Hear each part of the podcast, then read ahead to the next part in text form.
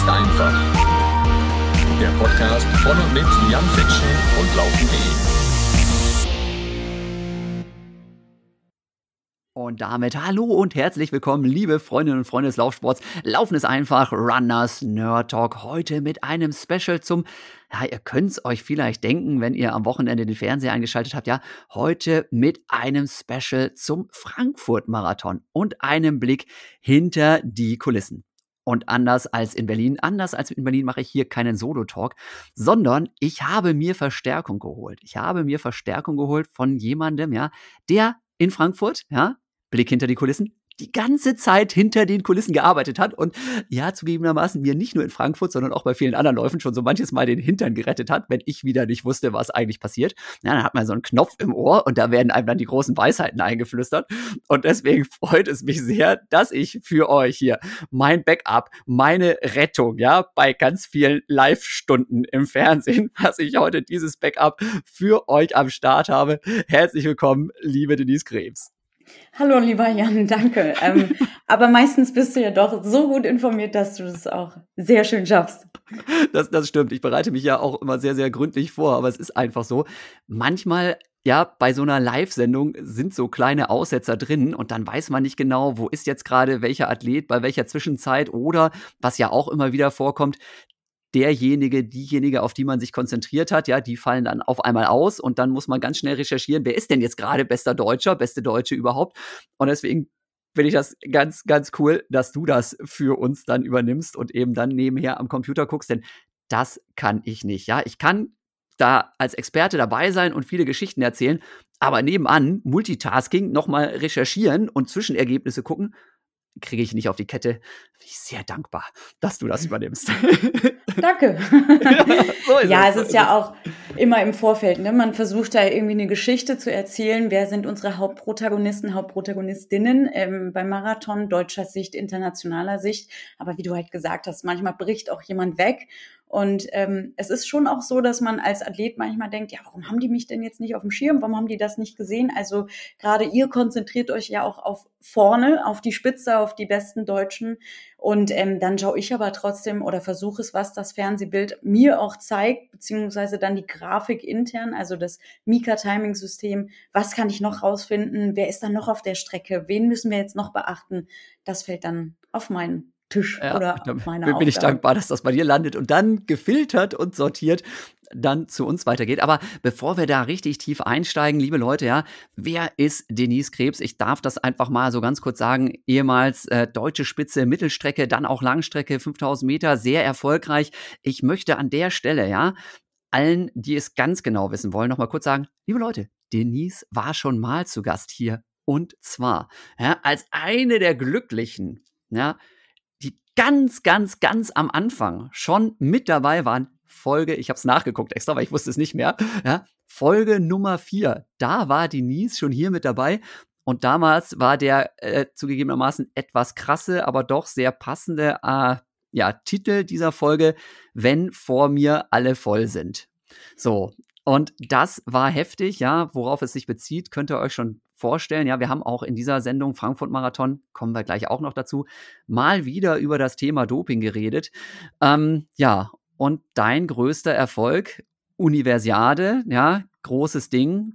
Da gibt es eben, wenn vor dir alle voll sind, auch eine krasse Geschichte und die ging nach unserem Podcast damals, ja, das ist jetzt zwei Jahre, glaube ich, her, ja noch ein bisschen weiter. Magst du noch mal ganz kurz ähm, erzählen? Einfach, wie gesagt, alles andere, liebe Leute, ja, hört euch das gerne an, was Denise so getrieben hat, wie viel sie trainiert hat, wie lange sie auch in der Trainingsgruppe des TV Wattenscheid mit Jan Fitschen durch die Welt getourt ist. Könnt ihr euch alles reinziehen, aber einfach noch mal diesen Einstieg. Ähm, Universiade, auf welchem Platz bist du damals reingekommen, über welche Strecke und auf welchem Platz würdest du eigentlich jetzt stehen, bitte?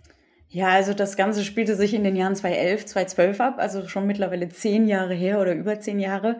Ich bin eigentlich Fünfte geworden und ähm, man könnte behaupten mittlerweile Erste, bin aber auf dem offiziell zweiten Platz nun, weil man gesagt hat, ja, der ersten, ich glaube, ihre Sperre begann irgendwie September 2011 dass man das nicht mehr annulliert hat. Also äh, mittlerweile würde ich es trotzdem, darf ich nicht, aber behaupten, ja, ich bin Erste geworden, inoffiziell, aber auch hinter mir war noch eine ukrainische Sportlerin des Dopings überführt. Also mittlerweile haben wir da eine Statistik von ähm, ja zwölf Finalistinnen, sechs des Dopings überführt und ich bin, kann man noch sagen, glückliche Zweite nun geworden. Ähm, ja, es hat so, glaube ich, manchmal an manchen Tagen bin ich stolz, Zweite zu sein, an manchen Tagen ärgert es mich, weil das Ganze sich ja auch noch länger hinzog mit dem Jahr 2012, Olympische Spiele knapp verpasst, äh, selbe Spielen, selbe Athletinnen, ähm, auch die EM in diesem Jahr. Ich bin ganz knapp nicht ins Finale der EM gekommen und bin heute Finalistin und habe dieses Finale nie bestritten. Und ich glaube, das ähm, tut rückblickend sehr weh. Füge aber ein Komma an, dass ich sage, na ja, wir haben es aber irgendwo auch immer gewusst, dass wo es um Leistung geht oder um internationale Konkurrenzkämpfe, viele Athleten vielleicht auch versuchen, zu unerlaubten Mitteln zu greifen. Das wusste man, glaube ich, schon sehr, sehr lange und damit ja, musste man sich dann bitter, aber damit auseinandersetzen. Aber dass es so krass kommt, ja, dass so viele dann da voll sind. Und wir haben jetzt gerade in, in Frankfurt eben auch wieder darüber gesprochen, ja, dass ganz viele Kenianer, Kenianerinnen jetzt aufgefallen sind. Das ist ja sehr einfach, wenn man sich nur auf die bezieht. Aus welchen Nationen kamen die, du hast gerade schon die Ukraine genannt, ähm, die da vor dir rumgetourt sind? Und übrigens, ich weiß nicht, ob ich es gerade schon erzählt habe, Universiade sind die Studentenweltmeisterschaften. Das heißt, das ist eigentlich eine Veranstaltung, ja? Ganz ehrlich, ich habe da mal gewonnen, ne? 2003, glaube ich, und bin Zweiter geworden da verdient man keinen Cent. Ja, das ist eine geile Meisterschaft, weil man eben auch mit den Ruderern, mit den Windsurfern, mit den, keine Ahnung, Schwimmern zusammen da rumtourt. Also im Prinzip so eine kleine, ja, kleine Olympische Spiele, kann man so sagen, aber eben nur für Leute, die halt irgendwie gerade studieren. Ähm, aber es interessiert, ehrlich gesagt, relativ wenig, wenn man mal ganz ehrlich ist. So, und jetzt wird man da Fünfte, ne? Trotzdem für einen persönlich einfach ein Riesending und dann eben voll, voll, voll, voll. Jahre später teilweise. Ähm, welche Nationen waren das und bei wem hattest du vielleicht vorher schon einen Verdacht und bei wem nicht? Also bei mir war es ähm, Russland, Ukraine und äh, Türkei. Ähm, auch die spätere Olympiasiegerin ein Jahr später, also die kam ja aus der Türkei. In, bei mir bei der Universiade haben Shenzhen damals viele genutzt, um zwei Wochen später die Weltmeisterschaft in Daegu zu nutzen, wegen des Klimas. Also sie haben sich dort nochmal getestet, komme ich damit klar und sind dann irgendwie, kann man fast sagen, fünf Stunden Flug weitergeflogen, um dann wenig später die WM zu bestreiten. Also bei denen war das der Test für die WM und daher war bei mir der Konkurrenzkampf, also ähm, die, die internationalen Athleten waren da schon am Start. Also das war so ganz schön zu dem, zu dem Moment eigentlich. Ähm, und bei mir war das halt auch so, ähm, ich glaube, ich bin mehr darüber enttäuscht, dass ich ähm, die so bewundert habe für ihre Zeiten. Also so diese, die rannten Bestleistungen von unter vier Minuten und dachte so, wow, ich stehe mit denen an der Startlinie. Ähm, das ist total beeindruckend. Ich gehöre dazu. Gebe aber auch zu, dass ich so naiv war, zu glauben, so ein Doping-Thema spielt in meiner Konkurrenzklasse keine Rolle. Also ich bin da so hin, das ist auch richtig, an dem Wettkampftag hinzufahren und zu sagen, so, das sind die zwölf Finalisten. Ich bin eine davon, ich gehöre dazu. Ähm, sich keine Gedanken darüber zu machen, so links und rechts, wer könnte denn? Klar hatte man damals immer schon gemunkelt, ähm, das Land Russland, das funktioniert doch so überhaupt nicht. Da muss doch ein System hinterstecken. Die sind ja alle Weltklasse. Ähm, glaube, es gab mal eine russische Meisterschaft, da sind irgendwie acht Finalisten über 800 Meter, auch alle unter zwei Minuten gelaufen, ähm, wo man so gesagt hat, boah, beeindruckendes Land, aber so dieses Geschmäckle, wie man ja auch so schön sagt, das schwingte immer mit. Ähm, aber an dem Wettkampfstag selber war das eher Bewunderung für die Leistung, die, die Athleten schon erbracht haben und ja, und ein bisschen Naivität, dass ich dachte, dieses Thema ist weit entfernt und dann ging's los. Ja, ja, also schon, schon brutal, ne? Also ich würde auch behaupten, so auf nationaler Ebene, äh, da kann man re relativ safe sein, dass da irgendwie nichts passiert. Aber international, dass dann, ich sag mal, bei großen Meisterschaften, dass da nicht alles mit rechten Dingen zugeht, ist gar keine Frage. Aber bei so einer Meisterschaft, das ist schon sehr, sehr abenteuerlich und es ist ja dann wirklich extrem desillusionierend, ne, wenn man sagt, boah, ich wollte so sein wie die und dann rauskriegt, ja, natürlich, die haben auch hart trainiert und alles. Aber den letzten Kick, den haben sie halt nicht durch Training gemacht. Und dann ist es ja so ätzend, ne? Also, ich weiß im Nachhinein auch, dass ich mit einigen Leuten an der Startlinie gestanden habe, die einfach voll waren, wie eine Haubitze, wie man so schön sagt, ja. Und dann ist es ja so brutal, dass eigentlich nachher das ehrlich gesagt kein Schwein interessiert. Weil da einmal vorne gestanden zu haben, entschuldige, ne? einmal da ganz oben auf dem Treppchen, das ist so genial, ja, selbst wenn es nur, in Anführungsstrichen, nur diese, diese Studentenweltmeisterschaften sind, ja. Und jetzt, naja, zehn Jahre später, elf Jahre später, zwölf Jahre später, hm, ich glaube, dass ähm, bei mir war es auch eher so, dass ich mehr zu knappern hatte als äh, an der EM, weil ich müsste jetzt nachrechnen, wie viel ich mittlerweile wäre, ähm, wo ich dann sage, okay, lasse ich mich in der Top Ten sein, dann kriegen drei einfach faktisch eine Medaille. Und äh, wenn es ein taktisches Rennen äh, geworden wäre, hätte ich halt auch mitspielen können oder hätte es klappen können, weil dann ist man zumindest eine potenzielle Kandidatin für eine Medaille. Und das ist der größere Moment, weil es einfach die größere Anerkennung gewesen wäre. Ja. Ähm, und wie du sagst, es lief auch Jahre. Dann war es erst ähm, der Bronzeplatz, dann ging es über Silber, dann war die Diskussion, kriege ich jetzt irgendwie noch eine Auszeichnung? Also das erstreckte sich über Jahre und irgendwann konnte ich mich auch nur noch lückenhaft an dieses Rennen erinnern. Ähm, das war halt so der Punkt. Aber ich sage trotzdem, wie du halt auch gesagt hast, diese, diese Erinnerung, die ich an die Universiade habe, ist eines der besten Wettkämpfe, die ich erleben durfte, weil man war beim Beachvolleyball, man hat anderen Sportlern zugesehen. Bei mir waren 40.000 äh, Chinesen im Stadion. Ähm, es war ein großartiges Meeting. Ich habe auf der Zielgeraden habe ich die Chinesin überholt. Das fanden die Zuschauer, glaube ich, nicht so gut. Ich fand es total cool, weil es total laut geworden ist. Ähm, also es war auch trotzdem in meiner Erinnerung eins der besten Veranstaltungen, die ich ja. besuchen durfte. Ja, das ist super. Wenn man das hinkriegt, äh, sich nicht zu ärgern, sondern sich trotzdem darüber zu freuen. Ich glaube, das ist das A und A. Und natürlich bei allem, was man im Leben so macht, ja, immer der Tipp, Leute, ja, sucht euch die schönen Sachen raus und erinnert euch daran, das andere bringt sowieso nichts. Ähm, 1500 Meter waren das damals noch, ne? Also keine 5000. Ne? Es um waren hier, noch die 1500. Genau, um das hier nochmal klarzustellen, liebe Leute, ja, das ist eine klassische Mittelstrecke. Habe ich auch mal gemacht, konnte ich nicht so gut. Ja, das ist dann so, äh, wenn man nicht schnell genug ist, dann muss man auf die längeren Strecken gehen. Hast du da ja irgendwann dann auch gemacht, sehr erfolgreich. Ähm, aber ja, harte Ansage, also Thema Doping verfolgt ein. Ähm, und ich sag's hier nochmal gerne, das haue ich sonst auch immer wieder raus, deswegen äh, vielleicht kennt ihr den Spruch schon. Das Problem ist beim Thema Doping, dass du als sauberer Athlet, als saubere Athletin einfach doppelt und dreifach betrogen wirst. Auf der einen Seite passiert sowas wie bei dir, Denise, ne, dass einem der, der größte Moment des Lebens genommen wird. Ja, auf der anderen Seite ähm, ist es aber eben auch so, dass natürlich die eigenen Leistungen auch extrem hinterfragt werden. Ne? Denn wenn man sich das jetzt so anhört und sagt, na ja, da waren jetzt zwölf Mädels im Finale, ne? Und sechs davon waren voll. Ähm, ja, wieso, liebe Denise, ne, warst du denn jetzt plötzlich die schnellste Saubere? Das ist ja komisch. Und sowas muss man sich dann gefallen lassen mit Ne, darf man auch kein Böse sein, ja, aber wir haben echt ein, ein, krasses Kontrollsystem und in Deutschland wird das halt auch durchgezogen, äh, während man in anderen Ländern sich halt nur wundern kann, was da manchmal passiert. Und ja, wenn bei uns morgens um sechs dann damals der Dopingkontrolleur geklingelt hat und sagt, jetzt pinkeln Sie mal hier in das Töpfchen oder wie bei mir zum Beispiel dann eben äh, ja in der Uni auch mal einen da nach der Vorlesung irgendwie anpasst oder auf dem Geburtstag nochmal vorbeikommt, wenn man eigentlich gerade den Grill anmachen möchte. Das sind abenteuerliche Geschichten. Ne? Und das war bei dir ja sicherlich auch so, ne? Was, was war die abenteuerlichste Kontrollsituation bei dir? Weißt du es noch? Morgens um fünf, das ist ein Jahr her. Ähm, da haben die beschlossen, ich hätte so einen getakteten Tagesablauf, kommen Sie doch einfach mal eine Stunde eher. Äh, wie, wie, das ist ein Jahr her? Jetzt gerade erst? Ja, also so im Sommer letzten Jahres.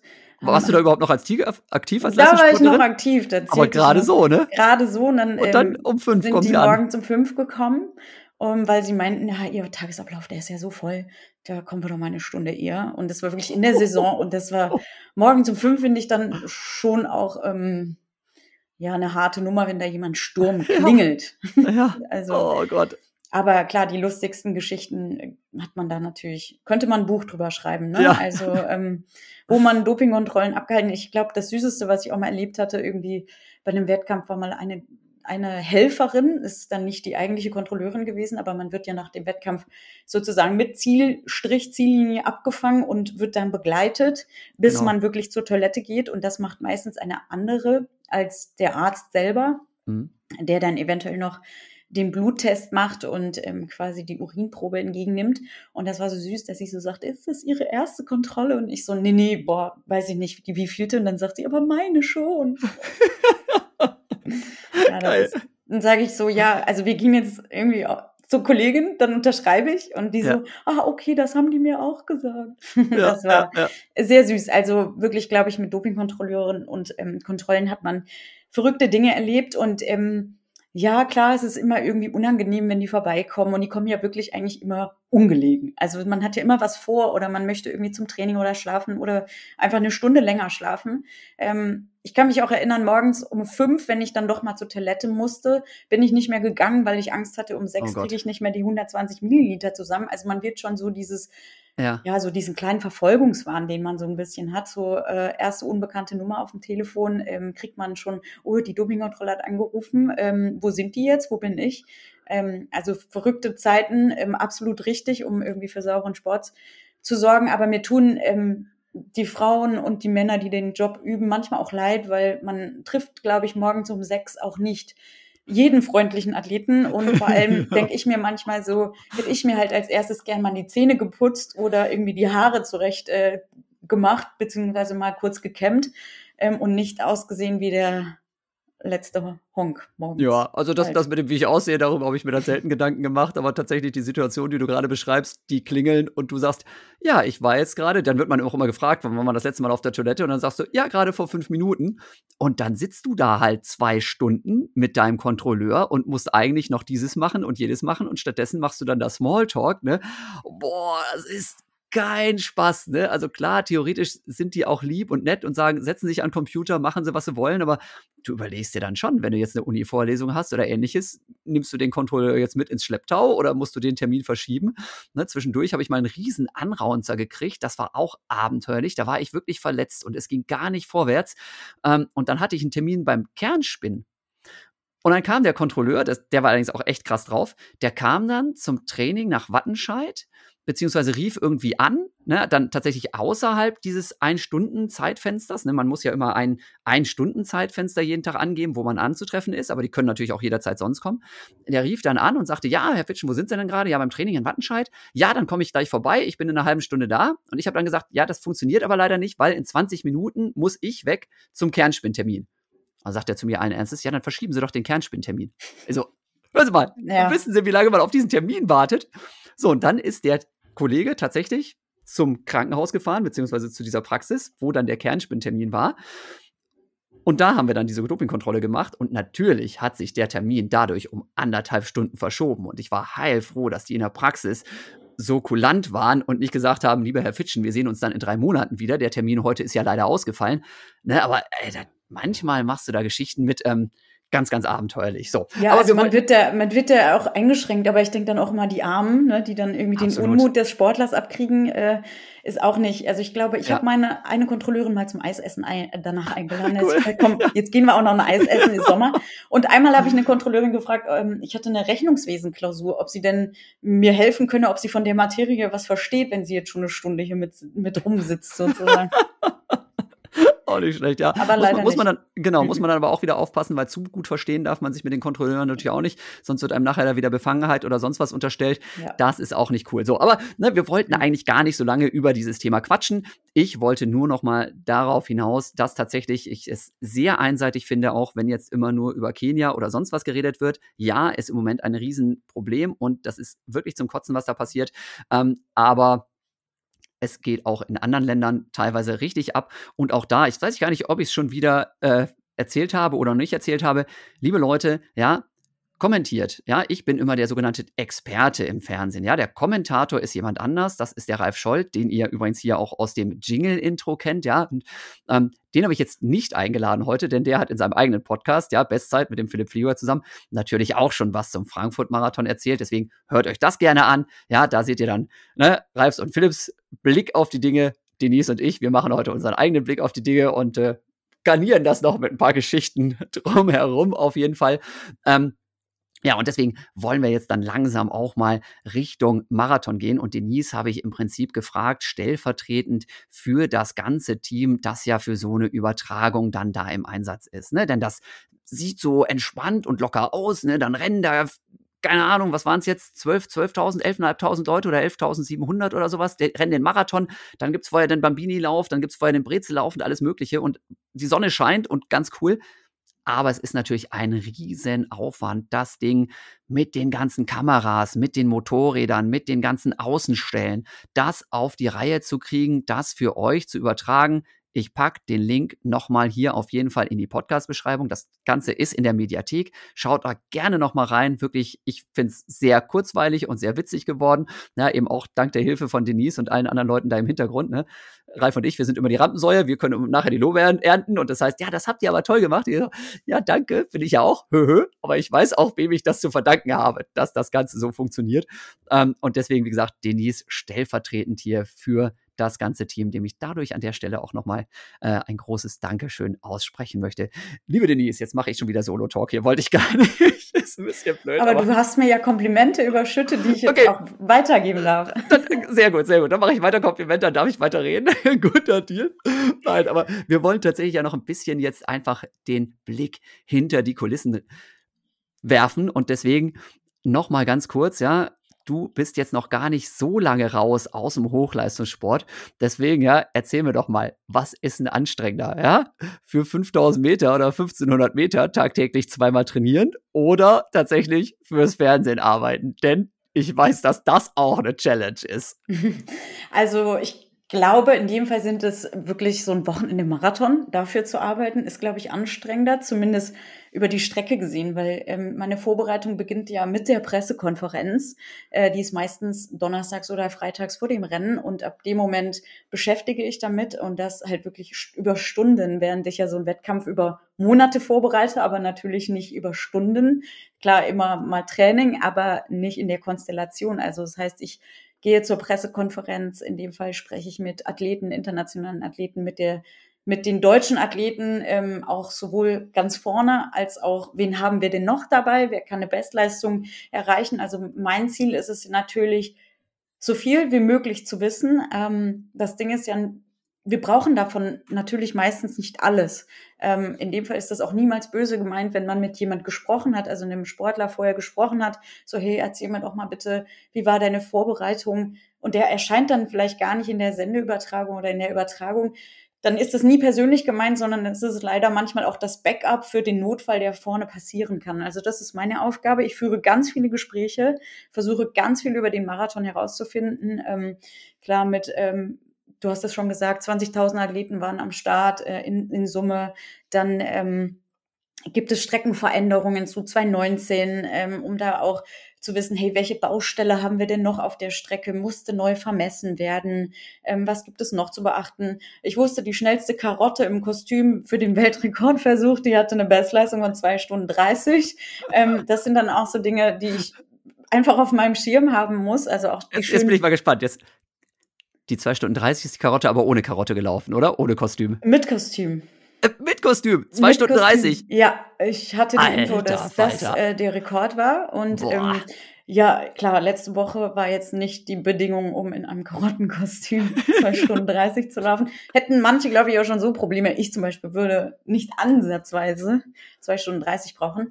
Also ich rede mit den Athleten, ich spreche mit den Veranstaltern, ich rede mit dem Athletenmanager. Ähm, ich gehe zum Beispiel morgens auch vor dem Start gehe ich nochmal in den Athletenbereich, äh, sauge so die Stimmung auf, wer bereitet sich wie vor. Also es ist erstmal sehr viele Bürokratiearbeit, nämlich die Information, die ich sammle, kann man sozusagen sagen, die muss ich notieren und die bekommt mein Team und mein Team besteht erstmal aus zwei Personen. Das ist Jan Fitschen, in dem Fall bist du das, und Ralf Scholz, die quasi von mir das Wissen, was ich habe, über die Aktualität, die ihr bekommt. Und dann bekommen die auch meistens noch jetzt beim Frankfurt-Marathon äh, die Christiane Schwalm, die auf einem Motorrad sitzt, die die beste Deutsche begleitet hat und ähm, Sebastian Ried, der für die Männer zuständig waren, weil die leben quasi von der Zuarbeit wieder von mir oder Volker Hirt, der dann als Moderator ja fungierte, der dann auch die Informationen braucht. Also ich bin erstmal Informationssammler und dann Weitergeber. Und ähm, das ist erstmal so meine Aufgabe für den Moment. Ja.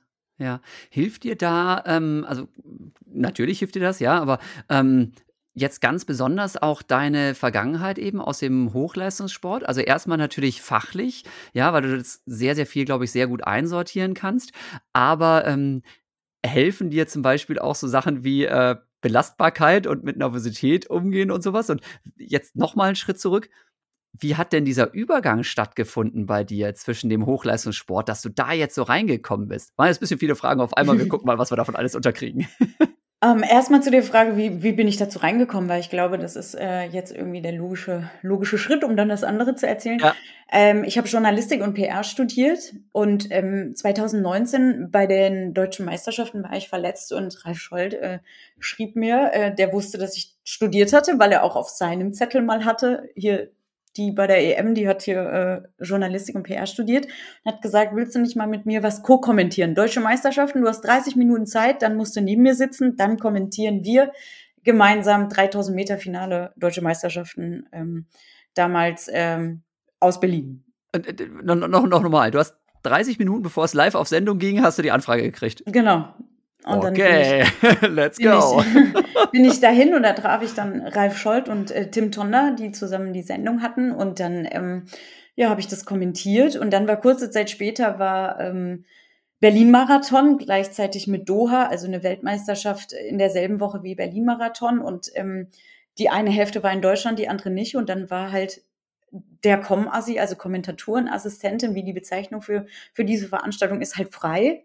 Und dann wurde ich halt quasi erneut gefragt, ob ich nicht Lust hätte. Und äh, ich glaube, das war so der Anfang. In dem Fall damals dann von Tim Tonder, der ein Com-Assi, wie man, wie gesagt, so schön sagt, braucht. Und dann habe ich gesagt, ja klar. Und dann bin ich so Step und Step ähm, da rein gestolpert. Und dann war halt für mich klar mit Karriereende, dass ich gerne in den Fernsehbereich, in den Journalismus gerne übergehen möchte.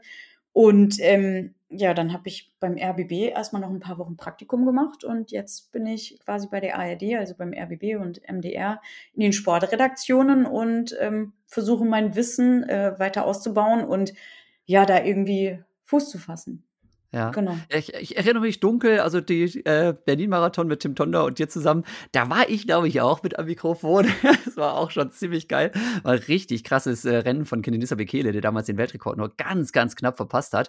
Haben wir eigentlich vorher nicht mit gerechnet, weil Kenenisa manchmal auch etwas unbeständig war bei seinen Rennen, aber mega spannend, wie das dann noch abging. Richtig geil. Also das war auf jeden Fall auch ein cooles Team, das wir da am Start hatten und ein sehr, sehr geiles Rennen.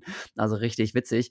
Ähm, ja, und, und jetzt nochmal zu diesem tatsächlich Belastbarkeit und Vergleichbarkeit von so einem doch sehr, ja, du hast es gerade erzählt, manchmal sehr spontanen äh, und dann eben ja auch man ist halt live auf Sendung, ja, da sollte man nicht so viel Quatsch erzählen. Also auch doch durchaus äh, belastenden Job.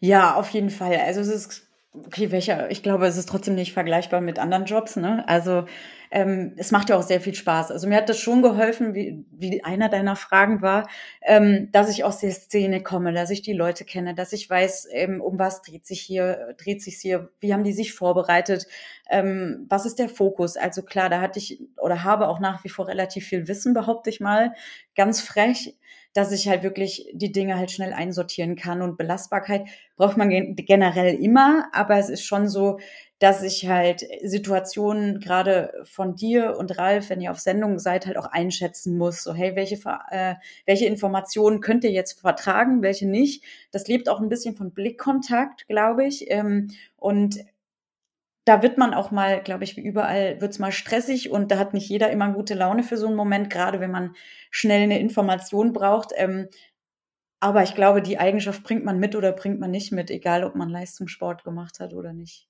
Hm, ja, das stimmt. Ich glaube, ich glaube, man kann durch den Sport, also muss nicht Hochleistungssport sein, aber ich glaube, gerade durch den Laufsport generell kann man sowas auf jeden Fall ein Stück weit trainieren, ne? weil es sind einfach immer, egal wie viel man trainiert oder was macht, aber sobald man sich irgendwie einmal in seinem Leben für einen Wettkampf angemeldet hat und sei es nur der äh, Volkslauf in Pusemuckel, ähm, da hat man einfach ein bisschen ein Ziel vor Augen und weiß, äh, ja, jetzt irgendwie eine Verletzung oder schlechtes Wetter oder sowas kann halt irgendwie dieses Ziel auch sehr schnell ähm, dann wieder ja beenden und also so, so eine gewisse Belastbarkeit kann man tatsächlich, glaube ich, durch die Lauferei einfach auch toll trainieren. Und das ist natürlich cool, wenn man das im Job dann auch nutzen kann. Du bist aber jetzt tatsächlich hauptberuflich dann ja fürs Fernsehen und Radio und alles Mögliche unterwegs. Das heißt, du kommentierst ja, wir kommen gleich noch zum Frankfurt Marathon, liebe Leute, ja, aber ich bin jetzt einfach wieder neugierig hier und denke, das müsst ihr alles unbedingt noch wissen. Ne? Also du bist ja dann auch in ganz vielen anderen Bereichen unterwegs, wo es eben nicht nur ums Laufen ging. Ja, gerade eben hast du was über äh, Skiroller fahren, glaube ich, erzählt und, und Eisschnelllaufen und so. Ja, ähm, da arbeitest du dich dann vorher rein oder äh, wie funktioniert sowas? Und gibt es auch Sachen komplett außerhalb des Sports, die du machst? Ja, also momentan bin ich komplett in den Sportredaktionen, bin aber nicht abgeneigt, mal was anderes zu machen. Aber das war erstmal jetzt so der Anfang, wo ich auch gesagt habe, hey, ich glaube, da bin ich zu Hause, da kenne ich mich gut aus.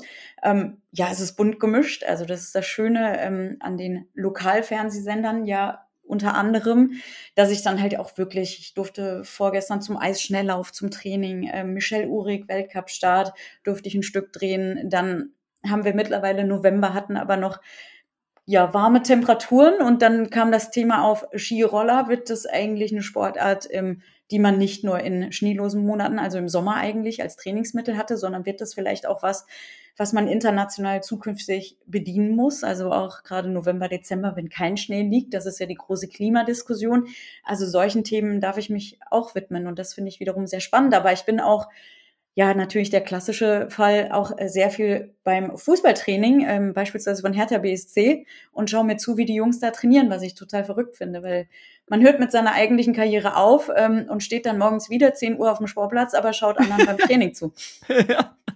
Auch fein, obwohl man gar nicht Trainer ist. auch genau. sehr schön. Ja, also Skiroller, vielleicht für alle, die das nicht kennen. Ähm, Skiroller sind im Prinzip so Bretter, die man sich dann unter die Füße schnallt und dann ist das so ein ähnlich wie äh, Skilanglauf fahren. Ähm, tatsächlich vorne eine Rolle, hinten eine Rolle. Äh, Bremsen ist eine Herausforderung mit den Dingern, habe ich mir sagen lassen, aber es ist eben ein Trainingsmittel, mit dem zum Beispiel die Biathleten, äh, die, die Skilangläufer eben im Sommer dann viel trainieren. Damit ballert man dann auf der Straße lang, braucht möglichst guten Asphalt, wenn das funktionieren soll. Ähm, ja, und klar, ne, wenn man keinen Schnee hat, dann werden wir sehen, wie das in zehn Jahren aussieht, äh, ob man dann damit auch vermehrt Wettkämpfe im Fernsehen sieht oder nicht. Bleibt spannend, Denise hat recherchiert. Genau, du hast es gesagt, das ist auch meine Aufgabe. Ich habe zum Beispiel festgestellt, das gibt es ja schon seit den 70ern. War mir, also mir war klar, dass das keine neue Erfindung ist, aber schon seit den 70ern fand ich doch schon sehr lange. Aber genau, wie du sagst, ich recherchiere da, ich ähm, versuche mich auch bei Kollegen nochmal zu informieren, gerade wenn die Biathleten, äh, Biathlon-Experten, wie du es gerade erwähnt hast, bei mir in der Sendeanstalt arbeiten. Nochmal, was muss ich beachten, was gibt es noch? Ähm, klar, das Thema lebt von Recherche und ähm, auch von Hintergrund, aber man möchte natürlich bestmöglichst zum Termin erscheinen und äh, informativ und informiert wirken, das auf jeden Fall. Nicht nur wirken, sondern auch sein. Ja, ja. Schöne Wortwahl. okay.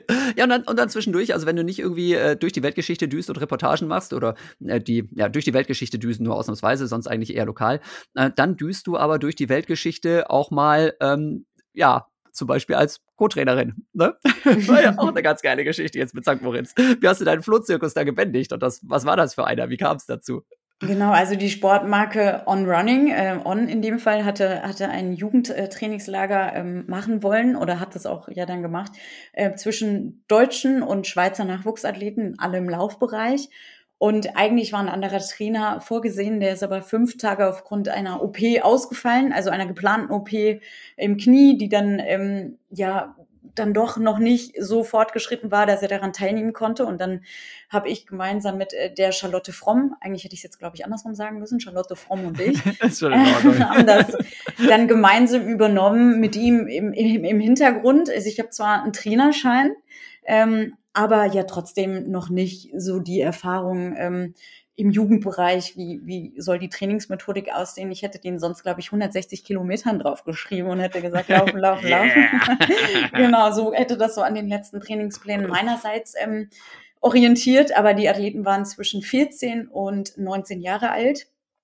Und ich, äh, ich war erstaunt. Also es war eine tolle Zeit, zwei tolle Wochen.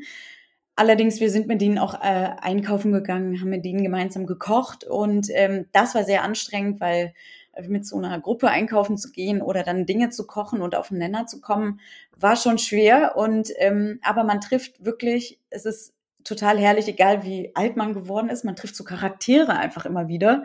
Also man trifft den super ehrgeizigen, der schon am ersten Tag sagt, so hey, ich trainiere viel zu wenig, lass mich doch mal noch irgendwie vier Kilometer auslaufen. Ähm, also so nach der Sinnhaftigkeit, was man einfach braucht oder dann auch der Athlet, der sagt, nee, lass heute irgendwie am besten gar nichts machen ähm, und lass mich ausschlafen. Also es ist wirklich spannend, weil es wirklich so unterschiedliche Typen gibt, egal welchen Alters, also die man auch zu seiner Zeit getroffen hat. Und dann wieder die Athleten, die schon irgendwie auf ihre GPS-Uhr schauen und sagen, nee, aber ich muss den Kilometer wirklich komplett volllaufen, ähm, also nicht bei beispielsweise 10,8 aufhören, sondern wirklich bei 11 Kilometern ist heute bei mir Schluss.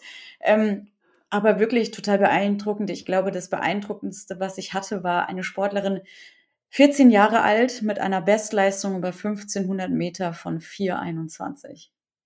Also, liebe Leute, ja, ihr könnt euch vorstellen jetzt, das ist richtig, richtig schnell und 14 Jahre ist richtig, richtig jung.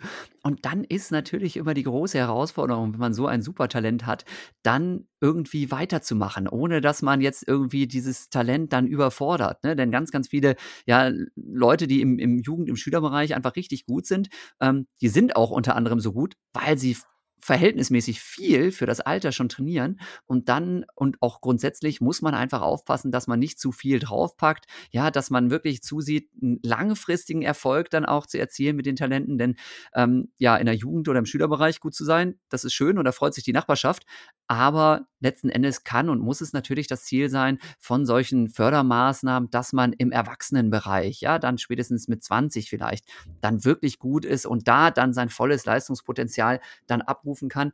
Und das ist eine Herausforderung. Aber ähm, auch da wollen wir gar nicht so lange drüber quatschen. Ich ja, fand es auch, auch nur wieder spannend, ja da entschuldige, dass ich das unterbreche, haben die Eltern gleich gesagt, ja, wir wissen auch nicht, woher das kommt, wir, äh, wir, wir trimmen oder wir, wir pushen sie nicht zu den ja. Höchstleistungen, sondern die sind einfach passiert. Das war sehr schön. Also das ist wirklich, ähm, und wie du halt sagst, für viele war das das erste Höhentrainingslager. Ähm, das war wirklich auch, dann muss man ja erst recht so den Leuten immer wieder sagen, hey Leute, ähm, eher defensiv als zu intensiv hier in den nächsten 14 Tagen geht ihr eher raus und sagt, das war hier alles locker.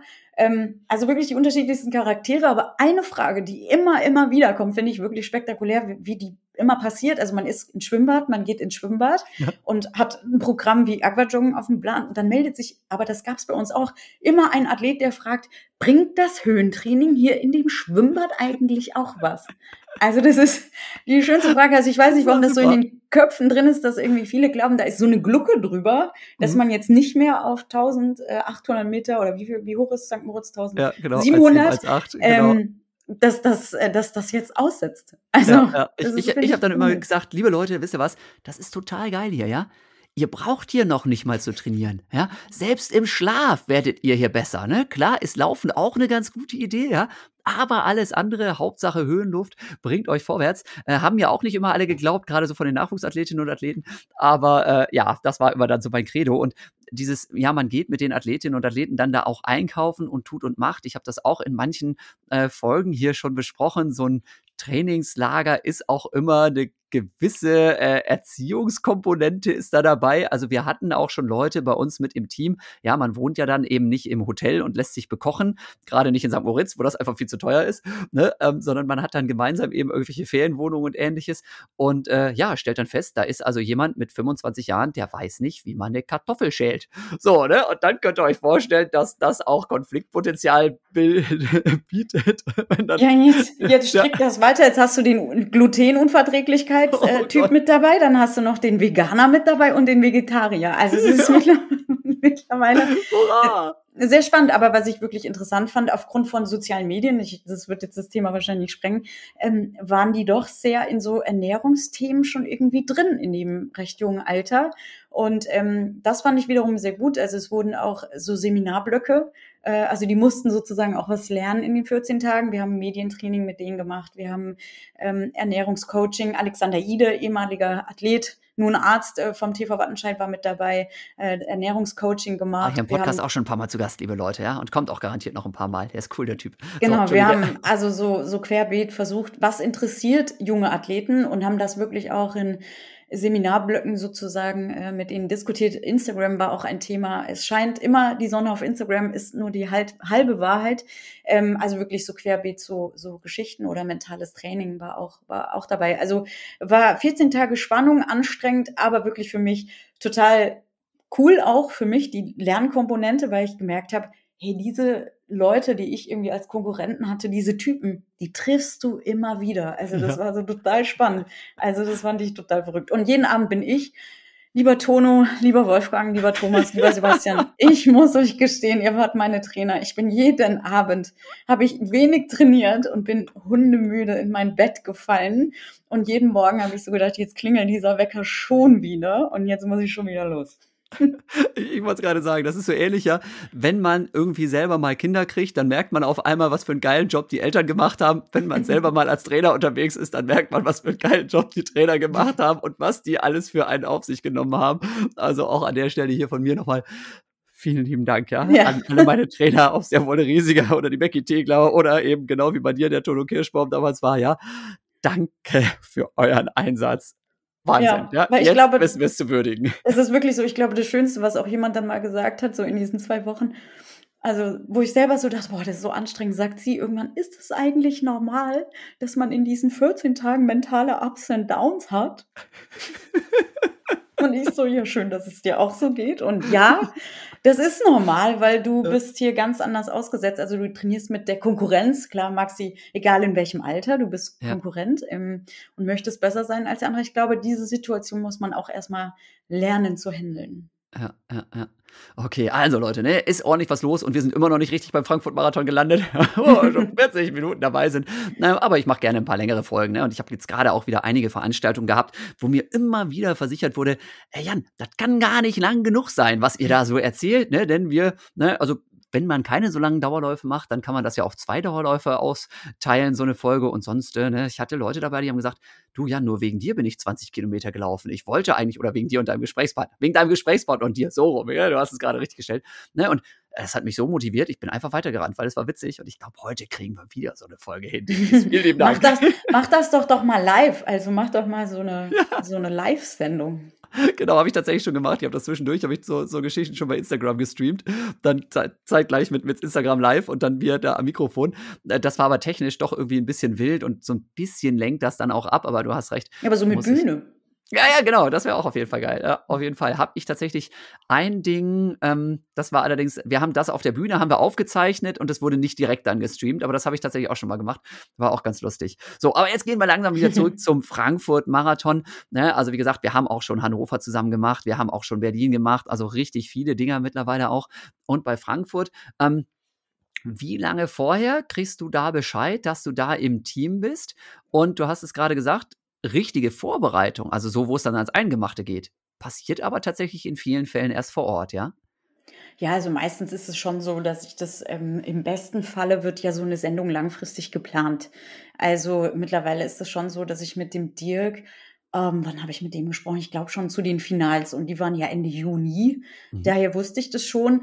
Aber es ist ja schon auch so, dass ich halt andere Jobs halt auch habe ähm, und dann mich auch erst kurzfristig damit äh, beschäftigen kann. Ähm, Weil sich auch super viel noch verändert. Ne? Das bringt also gar nichts, wenn man da irgendwie zwei Monate vorher anfängt, irgendwelche Bestenlisten zu recherchieren und zu tun und zu machen. Und dann kommst du hin und dann haben halt 90 Prozent der Athleten schon wieder abgesagt und sonst was. Deswegen unter anderem muss man halt sehr flexibel sein und sehr kurzfristig dann auch arbeiten. Ja, nur kein Problem. In den meisten Fällen, also es gibt ja auch Unterschiede. So ein Marathon, ne, habe ich natürlich nicht so viele Läufer in der Spitze, die ich beachten muss. Also ich habe, pardon, nicht alle 20.000 Athleten auf meinem Zettel, während es bei einer deutschen Meisterschaft äh, jetzt äh, Finals ist es ja wirklich jede Disziplin, im besten jeden Athleten, der auf dieser Bahn steht, zu dem irgendwas zu wissen. Also das ist ja weit komplexer. Ähm, da für Tim Tonda oder Ralf Scholl zu arbeiten, weil ich ja wirklich ein größeres Portfolio als an, an Athleten habe. Da ist es natürlich schön, wenn man ein paar Tage länger Zeit hat, das vorzubereiten. Aber oft ist es wirklich so, dass man ja vorher auch andere Jobs hat, andere Tätigkeiten und äh, nicht die Zeit hat. Aber im besten Falle, du hast mich gefragt, hilft natürlich Interesse und mein Interesse ist natürlich die Leichtathletik und ich bin auch nach wie vor ähm, dabei und ähm, spreche mit Athleten auch, weil ich mich privat dafür interessiere. Und das ist natürlich irgendwie ein großes Plus, weil dann erspart mir das natürlich wieder Arbeit, dann Dinge herauszufinden. Und das ist der große Unterschied, warum ich das vielleicht nicht kommentiere. Ich bin nie Marathon gelaufen. Also es wäre nicht authentisch zu sagen, man setzt mich vor ein Mikro. Also alle, die immer glauben, dass ich hier irgendwas spreche bei solchen Veranstaltungen, nein, weil Marathon bin ich nie gelaufen. Das hätte keinen Mehrwert, wenn ich den Leuten erzählen würde, ja, ab Kilometer 30 müsst ihr übrigens mit dem Mann mit dem Hammer rechnen, wenn ich es selbst nie erlebt habe. Also das hätte nicht, nicht das gleiche, also die authentische Funktion. Äh, daher wird das auch nicht passieren. Zumindest vorerst glaube ich einfach nicht. Ähm, sei denn, ich laufe vielleicht mal einen, habe ich aber derzeit auch nicht auf meinem Zettel. Ähm, ja, man weiß nie, man weiß genau, nie. also daher auch, Marathon laufen. auch so, so die Komponente, weil es ist auch immer sehr süß. Ja, dann äh, sehen wir dich beim Marathon am Wochenende äh, oder hören dich im Fernsehen. Äh, meistens nicht. Also ist nicht der Fall. Anders vielleicht mal zu deutschen Meisterschaften. Ähm, wenn ich was zur Mittelstrecke erzähle, ähm, da ist das natürlich eher mein Hauptfeld, weil ich weil ich es auch gelaufen bin. Ähm, ja, die Vorbereitung in dem Fall, deshalb beginnt sie meistens erst freitags, weil ich halt erst sagen muss, hey, wer kommt denn wirklich? Also in dem Fall hatten wir ja Laura Hottenrott äh, zum Frankfurt-Marathon natürlich auch ähm, auf unserem schönen Zettel, mit der wollen wir sprechen, mit der wollen wir ein Interview führen. Auch dahin gehen die netten Einspieler der Athleten, die oft gezeigt werden, die werden ja zwei Tage vorher gedreht. Also die werden ja nicht weit im Vor Vorfeld gemacht, sondern wirklich im Rahmen der Pressekonferenz aufgezeichnet. Ähm, in dem Fall ist auch so der kurze Moment, wenn dann irgendwie auch so eine ja, so eine tolle Athletin ähm, nicht teilnehmen kann. Für sie bitte, aber auch für uns bitte, weil wir dann natürlich, okay, jetzt wer ist unser nächster Mann? Also mit wem können wir noch sprechen? Wen haben wir noch? Ähm, Gerade beim Frankfurt-Marathon, wir hatten die Thea Heim, die ja natürlich dann, oder die dann leider ausgestiegen ist, ähm, die, die dann Probleme bekam. Ja, und dann wird es natürlich auch so ein Thema bei der Pressekonferenz, äh, sind meistens, ich in dem Fall wären es die beiden besten deutschen, deutschen Athletinnen gewesen, mit denen ich hätte sprechen können. Ja, und dann fällt, fallen mir die beiden Protagonistinnen weg. Also im, meistens ist es ja schon so, dass Ralf und du, um dann einfach bei dem Beispiel auch zu bleiben, ihr euch natürlich auch so gut in der Materie auskennt, weil ihr euch dafür interessiert und weil ihr nicht erst zwei Tage vorher damit anfangt, euch mit der Thematik auseinanderzusetzen. Klar habe ich dann ein System, ich habe die besten Athleten auf einem Zettel, also beziehungsweise rattert mir das System ab einer Kilometermarke die runter und dann sehe ich ja auch die Nationalität hinter dem Namen und dann ja, habe ich dann bestenfalls einen Namen schnellstmöglich, also in der Hoffnung, dass ich schnellstmöglich über so einen, so einen Punkt laufen und dann ist es schon so während der Sendung diese Flexibilität, die ich haben muss, schnell vier, fünf Fakten über diese Athletin oder über den Athleten herauszufinden. Was macht er eigentlich? Ähm, wo, wo trainiert er? Also in dem Fall muss ich wirklich sagen, ist es Gott sei Dank, schöne Zeiten haben sich entwickelt. Es gibt Instagram, Facebook, also soziale Medien, wo ich möglichst, also das ist für mich total hilfreich in der Arbeit, ähm, wo ich wirklich wenn man es gut gepflegt hat, der ein oder andere, ähm, der dann schrieb, boah, gestern Long Run, letzte Woche Sonntag hier in, in äh, weiß ich nicht, in Wattenscheid. Super Info für mich. Letzte Woche letzter Long Run hier fit. Ähm, ja, also das sind schnellstmöglich die Informationen halt noch rauszufiltern und die dann euch zu geben. Aber ähm, das ist ja was, was während der Sendung passiert. Aber wir versuchen natürlich im Team, das Team, in dem Fall sind es wir drei, manchmal sind es auch vier, je nachdem, wer noch mit in der Kabine sitzt, wer noch damit dabei sitzt. Ähm, der Name ist schon sehr oft gefallen. Tim sitzt ja mit dabei beim Berlin-Marathon. Frankfurt-Marathon ist das ja ein bisschen kleiner. Ähm, auch dabei, der dann auch bei der Pressekonferenz ist, der beispielsweise das Interview mit Elliot Kipchoge für die ARD gemacht hat. Ähm, genau, also das ist quasi am Tag selber in der vier Stunden Übertragung sitze ich wirklich da und versuche natürlich euch schnellstmöglich mit Informationen zu beliefern, aber versuche natürlich auch in der Hoffnung, die Geschichte, die wir uns einfach für diesen Marathon überlegt haben, ähm, bestensgehend mit euch vorher besprochen zu haben und umzusetzen. Also quasi ab Freitag beginnt mein Stress, äh, dass ich deswegen, da bin ich immer diejenige, die aus dem Aufzug steigt im Hotel mit Laptop unterm Arm, mit dem Zettel unterm Arm und äh, schnurstracks immer von Athlet zu Athlet äh, unterwegs ist. Genau, dann, dann ruft der Ralf nochmal an oder äh, zipft dich am Ärmel. Denise, den musst du auch unbedingt noch fragen und den musst du auch irgendwie fragen. Und ich komme dann auch nochmal irgendwann WhatsApp um die Ecke und sage dann, ah, haben wir übrigens das auf dem Schirm und wie ist denn das nochmal? Ne? Und dann wird es sehr, sehr spannend. Ist also durchaus auch wieder vergleichbar äh, mit so einem Wettkampf, ja, wo man natürlich irgendwie vorbereitet ist, wo man so ungefähr seine Form abschätzen kann, wo man aber tatsächlich auch einen gewissen Rennverlauf oft ja schon im Kopf hat. Ne? Man, wenn man in so, so einen Wettkampf geht, dann überlegt man sich ja, ähm, ähm, ich möchte möglichst gleichmäßig laufen oder bei einer Meisterschaft, ich möchte eigentlich, ist mir ganz egal, was passiert, Hauptsache ne, vorne mit dabei bleiben und keinen wegrennen lassen und dann muss ich den als Konkurrenten im Blick haben und den als Konkurrenten im Blick haben. Äh, ne, also wir haben natürlich bei einer äh, Übertragung jetzt keine Konkurrenten im Blick, aber wir haben die, die Hauptprotagonisten im Blick Und dann aber genau wie im Rennen auch, ja, muss man so flexibel sein, dass man dann schnell reagiert, wenn irgendwie einer ausfällt, ja, oder wenn beim Wettkampf dann einer auf einmal eine Zwischenattacke macht, schon bei Kilometer 4 von 10 oder irgendwelche völlig absurden Geschichten. Da kann ja tatsächlich alles passieren. Und auch bei mir war es jetzt wieder so in Frankfurt, dass ich im Prinzip am Donnerstagabend angereist bin. Ja, schön mit meinem Camper dann tatsächlich, denn äh, Hotel war tatsächlich sehr voll und da habe ich gesagt, auch bevor ich hier teuer in irgendwie ein anderes Hotel ziehe, stelle ich mich mit meinem Camper an die Straße und das war auch wieder richtig cool. Ja, und dann ist halt äh, die Pressekonferenz dann da. Ähm, das muss ich mal nachdenken, am Freitag, ne? Freitagmorgen war das. Ja, und dann sitzt du da und hörst dir das an und das ist einfach auch schon da. Ich, ich freue mich dann, dass ich dich sehe. Ich freue mich dann, dass ich da das, das Team sehe. Ich freue mich, dass ich die, die Athletinnen und Athleten sehe, die ich ja auch in, in vielen Fällen dann schon kenne. Und dann macht man im Prinzip vor der Pressekonferenz natürlich schon Gespräche, zumindest mit den Deutschen, die, die man so kennt. Äh, und äh, das ist schon richtig cool. Und in der PK sitzt du dann und dann hörst du ja, ähm, wo ist denn die Laura? Ja, Laura Hottenrott. Ja, äh, hat auf dem Rückweg aus dem Trainingslager, verdammt nochmal, ja, jeder von uns kann, glaube ich, hier mit oder leidet mit automatisch, weil wir, wir alle, die wir Sport gemacht haben oder noch machen, das kennen. Ja, auf einmal irgendwie leichte Erkältungssymptome. Und dann kommt so, oh, was für ein Mist, ja, für diese Athletin, die sich da jetzt so lange darauf vorbereitet hat. Und gerade dieses Jahr war für Laura wirklich auch mit, mit vielen Höhen und Tiefen verbunden. Und auf der anderen Seite wirst du dann natürlich auch so ein bisschen nervös und sagst, so, jetzt müssen wir aber mal gucken, dass wir diesen Plan, den wir eigentlich hatten, ja, ne, sie als vermutlich stärkste deutsche Läuferin, ne, und jetzt haben wir die Thea Heim noch, ja, cool, ne, da freuen wir uns drauf. Aber ganz ehrlich, Thea Heim, die arbeitet halt 40 Stunden die Woche. Ja, die hat natürlich ein anderes Leistungsniveau jetzt, ja, als die Laura Hottenrott. Wie ziehen wir jetzt da wieder die Geschichte auf? Und ja, deswegen wird dann eben auch in der Vorbereitungsphase schon ganz wild dann hin und her nochmal recherchiert. Wo geht noch die Reise hin? Welche Athletin ist da jetzt noch irgendwie vorne zu sehen?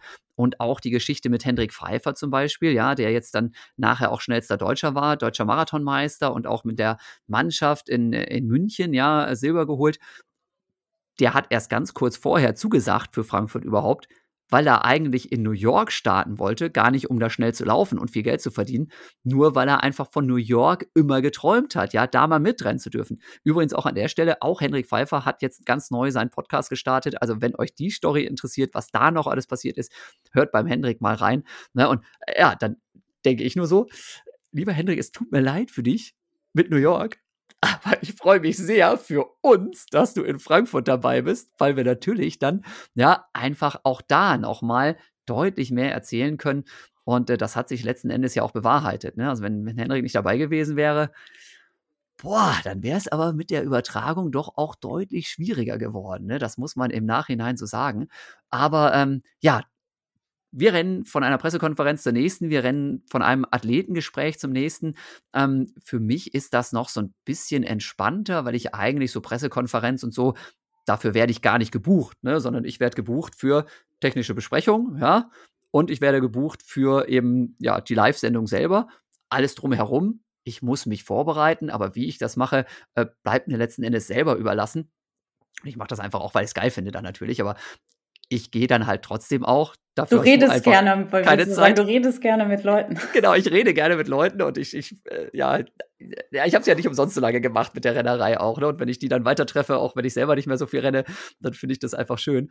Und ich habe aber dann ja das große Glück zum Beispiel auch, du bist halt wirklich die ganze Zeit dann da, einfach mit der Vorbereitung beauftragt und ich kann halt noch zwischendurch dann auch mal zur Messe gehen, ne, was einfach jetzt nicht Teil meines Fernsehjobs ist, aber natürlich auch Teil meiner Leidenschaft und auch Teil meines sonstigen Jobs. Ne? Dann mache ich halt auf der, der Messe nochmal Werbung für meine Kenia-Reise und ähnliches. Und ich war zum Beispiel dann ja auch beim Brezellauf, ne? der berühmte Brezellauf, kurz äh, am, am, Samstagmorgen.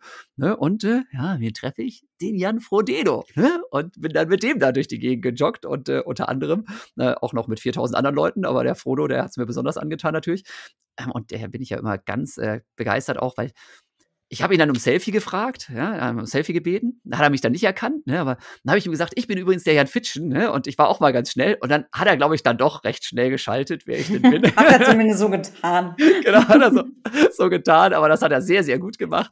Nein, ich glaube, also so alt ist er nun auch wieder nicht. Das hat er noch so ein bisschen auf dem Schirm gehabt. Und der, der Name Jan, der ist einfach ja auch gut. Ne? Das äh, merkt er sich natürlich auch. Ne? Ähm, auf jeden Fall haben wir da eben auch ein bisschen rumgekaspert und dann auch am Start tatsächlich habe ich mich vor ihn da reingedrängelt. Ne? Dann hat er aber gesagt, Fitschen, im Endspurt miete ich dich um.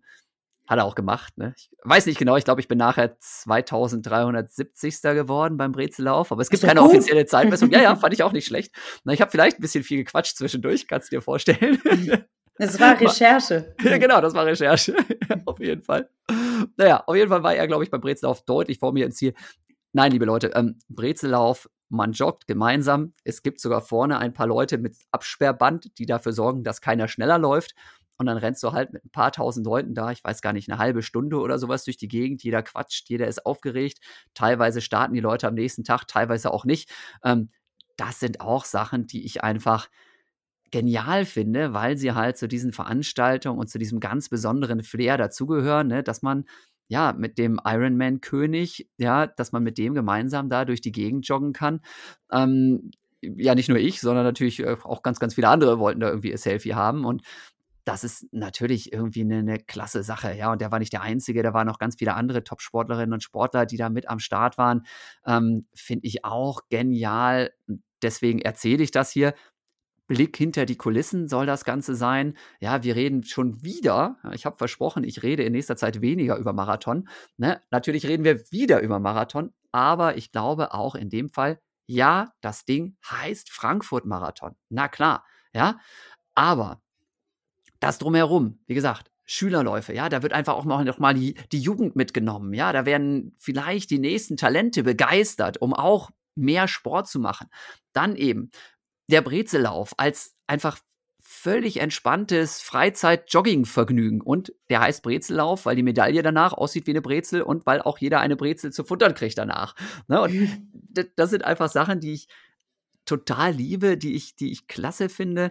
Ähm, und deswegen Marathon hin oder her, aber das drumherum finde ich auch immer super spannend und eben auch wieder die Messe, ja, ganz, ganz viele Leute getroffen, äh, teilweise äh, Top-Sportler, die eben dann da auch äh, noch wieder rumhängen, ja, zum Beispiel der David Schönherr, ne, der ja dann auch in unserer Sendung dann auftauchte, ne, den habe ich das letzte Mal, glaube ich, auch vor fünf Jahren irgendwo gesehen. Jetzt war er einer der Protagonisten in unserer Sendung, ne, der hat eben eine sehr gute Laufgruppe auch in Münster, ist eben auch als unter anderem Laufinfluencer unterwegs, also auch bei Instagram sehr stark. Ähm, aber ja, ist eben auch Sportwissenschaftler, ist äh, Physiotherapeut, also einer, der sich wirklich auskennt. Und den habe ich halt auf der Messe getroffen, um nochmal kurz mit ihm zu quatschen, per Zufall. Also selbst wenn ich auf der Messe rumrenne, kann das Teil meiner Vorbereitung sein. Ne? Ich find's geil. ne? ja, das, das war eben auch einfach wieder lustig. Da Aber sieht dafür, man mich meistens ja nicht. Äh, genau, ähm, ne? dafür hast du nämlich leider keine Zeit für solche Geschichten. dafür habe ich keine Zeit, aber du hast es gesagt, so ein Marathon. Ne? Ähm, also jetzt bin ich nie Marathon gelaufen und habe es auch erstmal nicht vor. Aber ich habe es auch wieder gesehen, ne? Das ist ja wirklich eine Party, so ein Marathon.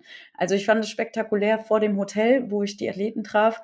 An dem Marathon selber, ähm, an dem Tag, war erst auf der Ecke einer, ähm, der hat mit seiner Gitarre Lieder gespielt. Mag man jetzt den Musikgeschmack haben oder nicht? Also der hat sich da freiwillig hingestellt, der kriegt dafür kein Geld. Und was ich wirklich sehr süß fand, ich glaube, wir hatten mittlerweile schon fünf Stunden um beim Marathon. Also da treff, trifft dann ja wirklich der Hobbyathlet, der das wirklich in seiner Freizeit macht, kommt der da durch und quält sich ins Ziel. Also ich wirklich meinen großen Respekt äh, verdient und auch meine große Anerkennung. Und da stand aber einer, der hat ein Schild gebastelt, Power Tap hier.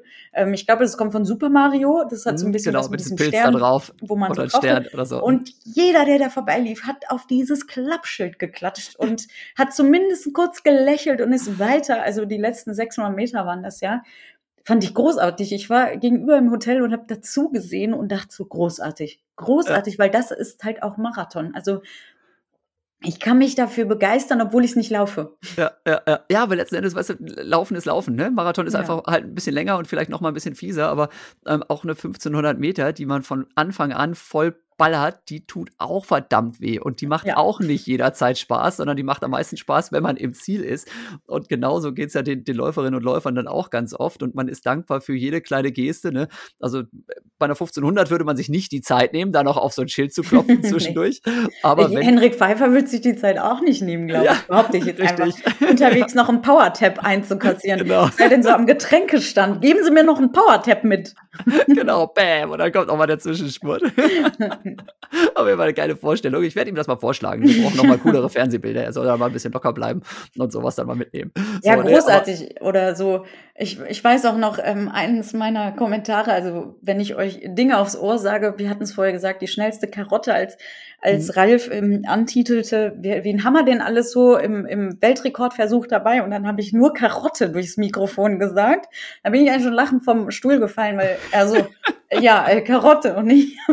Also sind so, so Momente, ähm, wo ich großartig finde, wenn ich halt einfach Karotte ins Mikrofon brülle auf seinen Kopfhörer ja. und er dann die schnellste Karotte anmoderiert. Ja, ja, ja, total geil. Ich, ich fand auch die Bilder so total cool. Da lief auch so eine Euromünze darum. Super. Die hatten wir auch ganz viel im Bild. Ne? Und diese Euromünze war echt groß. Ne? Sie hatte bestimmten Durchmesser, diese Münze von anderthalb Metern oder sowas. Ne? Und es war ja nun wirklich, wir haben muss ich zugeben, aus meiner Sicht vielleicht ein bisschen zu viel über das Wetter geredet, ne? Aber an der Stelle auch nochmal so Hintergrund. Ich habe so ein paar Nachrichten gekriegt, ja, lieber Jan, ne, das ist ja total geil und total nett alles, ja, auch so das Feedback, das man dann nachher kriegt, Instagram und so weiter.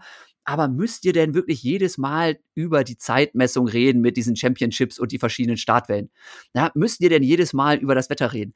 Da sage ich, ja, liebe Leute, müssen wir nicht. Aber ganz ehrlich, es gucken ja nicht nur Laufnerds zu und es gucken auch nicht nur Leute zu, die gerade den Berlin-Marathon sich angeschaut haben oder den Frankfurt-Marathon, sondern ganz viele Leute haben einfach, ehrlich gesagt, keine Ahnung vom Laufen und gucken trotzdem zu. Und denen muss man dann natürlich schon erklären, warum jetzt die einen Leute erst eine halbe Stunde nach den anderen losrennen, weil das ist ja per se erstmal ganz schön ungerecht. und deswegen, äh, ja, Zeitchips gehören dazu und auch wir erzählen was über, es ist viel zu heiß zum Marathon laufen. Aber das ist ja komisch, die Leute am Streckenrand, die haben ja alle eine Jacke an. So warm kann das doch gar nicht sein. Ah, liebe Leute, ne, das ist halt ein Unterschied, ob du jetzt irgendwie rennst, ne, und dann auch noch in der Sonne rennst oder ob du vielleicht irgendwo im Schatten stehst und klatscht. Ja, im Schatten stehen und klatschen kann auch anstrengend sein und ist es definitiv, ja, wer der vier, fünf Stunden anfeuert, geil, Respekt, super Leute. Aber beim Laufen sind halt 20 Grad plus Sonnenschein dann manchmal schon echt viel. Und deswegen, ja, wir haben es, wie gesagt, finde ich manchmal ähm, auch sehr breit getreten. Aber gerade wenn man das eben im Hinterkopf hat, dass das für manche Leute halt ein bisschen schwer verständlich ist, die da zuschauen. Ähm, deswegen macht das durchaus Sinn, sowas dann immer mal wieder zu erklären. Und auch wenn wir immer mal wieder über die Zug- und Bremsläufer reden, mit ihren Fahnen, die da rumrennen, auch das, ja, ähm, für euch, die ihr da jetzt zuhört, ihr werdet wahrscheinlich wissen, was ein Zug- und Bremsläufer ist. Deswegen erkläre ich es hier nicht nochmal. Aber im Fernsehen, ja, da schauen eben auch andere Leute dazu und dann muss man schon irgendwie mal sagen, was soll das? Was steht da für eine Zahl auf so einer Fahne da? Und einer läuft vielleicht sogar noch mit einem riesen Luftballon mit irgendeiner Fa äh, Zahl drauf.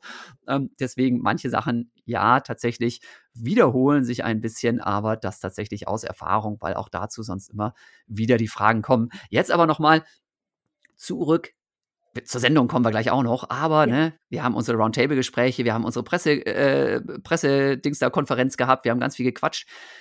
Mein Lieblingsmoment der Vorbereitung, ja, weil das war auch wirklich ganz schön actionreich, war ja dann, dass ich ne, am Samstagabend dann nochmal schön Essens war, essen war. Und zwar, ja. Nicht mit mir nicht mit dir, du hattest keine Zeit wieder mal, genau, du warst irgendwie unterwegs, sondern unter anderem, ja, mit Amana Petros, Nils Vogt, ja, und den Schöneborn-Zwillingen, ja, Debbie und Rabea. Und das war wieder so cool, ne? Wir haben da also in einem Restaurant, das hieß schon Tigray, ja, also könnt ihr euch vorstellen, was für eine Küche da angeboten wurde, ne? Ähm, also äthiopische Küche, ja, äh, einfach sensationell. Amanal, ne, der da aus der Ecke ja kommt, hat einfach mal für alle bestellt. Es wurde gegessen mit den Fingern. Ne? Wir hatten keine Ahnung erstmal, was da überhaupt kommt, aber es war so cool, da nochmal wirklich so runterzufahren. Natürlich haben wir auch über Sport geredet, wie immer, aber einfach auch viel dummes Zeug gequatscht und uns über dieses Essen gefreut. Es kam sehr spät, ich hatte Sauhunger. Ja, ich glaube, wir hatten um acht immer noch nichts zu essen. Ähm, zum Schluss Glück hatten die anderen teilweise schon, schon was gefuttert. Ne, aber das war richtig cool. Hast du auch so Momente vorher, wo du zumindest mal irgendwie eine Stunde oder eine halbe Stunde mal abschalten kannst? Die Stunde nehme ich mir meistens äh, vormittags. Und zwar ja. ist das. Ähm, ah, unser Dauerlauf. Dem, genau, vor dem ah, ersten Termin, dass Tempoläufe. ich ähm, meistens äh, Läufe laufe, äh, also Läufe, einen Lauf laufe. In dem Fall haben wir ja an dem Samstag alle zusammen, zusammen äh, trainiert, könnte man so schön sagen. Das ist eigentlich auch total schön, weil so vor so einem Marathon an dem Samstag sind schon sehr viele Athleten irgendwie in der Umgebung und jeder natürlich macht nochmal Auftakt, geht nochmal laufen. Und das ist so die Stunde, die oder die halbe Stunde, je nachdem, die ich mir schon nehme. Aber dann ist es wirklich so, dass ich an dem Tag selber wirklich am Ende eigentlich so viel zu tun habe, nochmal Dinge abzuklären. Ähm, also der Teammanager steht nochmal auf meiner Liste, in dem Fall Christoph Kopp mit seinen, mit Sandra, mit der ich nochmal spreche. So, hey, wer hat nochmal abgesagt? Was gibt's für Veränderungen? Also ich bin wirklich bis zu dem Punkt, ähm, sehr viel unter Stress und dann ist es wirklich mein letzte, meine letzte Aufgabe an diesem Abend ist es wirklich für euch die Unterlagen so zusammen zu haben, dass ich sie euch am nächsten früh, also meistens sieben Uhr am nächsten Morgen, kompakt geben kann. Und dann erst dann ist bei mir so der Moment so, jetzt passt alles, jetzt steht alles, jetzt kann ich auch nichts mehr ändern für den Moment. Also eigentlich ist es ähm, eher so, dass ich sage, okay, ich stehe ein bisschen früher auf ähm, und versuche, einen Lauf zu machen. Ja, also da nochmal ne, Hintergrund, der Dirk Froberg, ja, der hat tatsächlich großen Trainingsplan und hat da irgendwelche Tempoläufe auf einmal drauf gehabt. Und ich habe am, am Freitagabend äh, von ihm die Nachricht gekriegt, ja, ja, er müsste noch mal raus und äh, ne, morgens dann Tempoläufe machen. Ich habe gedacht, um Gottes Willen, ne, und am Sonntag nach der ganzen Sendung, also der Dirk ist quasi der Hauptverantwortliche für das ganze Team, ähm, nach der Sendung hat er dann auch noch einen langen Dauerlauf gemacht. Und ich habe mich gar nicht getraut, ne, zu sagen, hey, lieber Dirk, dann Samstagmorgen ist ja geil, ich komme dann mit. Und dann kam aber von Denise eben auch noch die WhatsApp, nachdem ich wieder irgendwie was wollte, um, um 10 Uhr abends. Ja, äh, morgens gehen wir noch mal joggen, ne? Und der Thomas ist auch mit dabei, ne? Thomas 30 Acker, den kennt ihr übrigens auch aus einer meiner Podcast-Folgen hier. Das ist der Hauptverantwortliche für dieses äh, On-Team da, von dem wir vorhin auch gehört haben. Ähm, ja, wir sind auch dabei und dann habe ich gesagt, ach ja, dann komme ich doch auch mit. Und dann haben wir uns eben, ich glaube, um acht oder sowas haben wir uns getroffen am Hotel. Ne? Da und ich verschlafen habe, war es 8.05 Uhr. Ja, genau. Also ich, ich, war um fünf vor acht natürlich da. Nein, nicht natürlich, aber in dem Fall habe ich es ausnahmsweise geschafft. Hatte mir allerdings auch um sieben Uhr den Wecker schon gestellt, weil ich dachte, oh ja, ne, bis du da noch wieder hingewandert bist, ne, mein Wohnmobil parkte, also nicht direkt am Hotel, das habe ich mir nicht getraut. Vielleicht, ja, vielleicht mal gucken, stelle ich nächstes Jahr mein Wohnmobil direkt auf den Übertragungscompound, also direkt neben den Übertragungswagen. Das wäre eigentlich richtig cool. Mal schauen, ob ich damit durchkomme, ne? aber so war ich eben in irgendeiner Wohnsiedlung einfach. Ähm, ja, und dann haben wir tatsächlich Intervalle gemacht. Ne? Also Dirk musste, ich glaube, was, fünf mal zwei Minuten und zehn mal eine Minute, ne? direkt am Main lang, ne? sind wir da hin und her geknallt. Super. Und ja. genau. War auf jeden Fall geil, um den Kopf nochmal frei zu kriegen und einfach so, ja, anstrengend, aber eben schön anstrengend, so wie wir Läuferinnen und Läufer das kennen. Ne? Also für uns jetzt nicht so ganz anstrengend. Der hat zum Glück sogar ein bisschen fitter noch als der Dirk. Ne? Den haben wir ganz schön gequält. Aber ähm, ja, hat einfach mega Bock gemacht und ähm, fand ich auch so für den, den Team Spirit nochmal cool. Und äh, genau, das war quasi meine Vorbereitung auf den Brezellauf, der dann eben zwei Stunden später stattgefunden hat und auf mein Duell mit Jan Frodeno.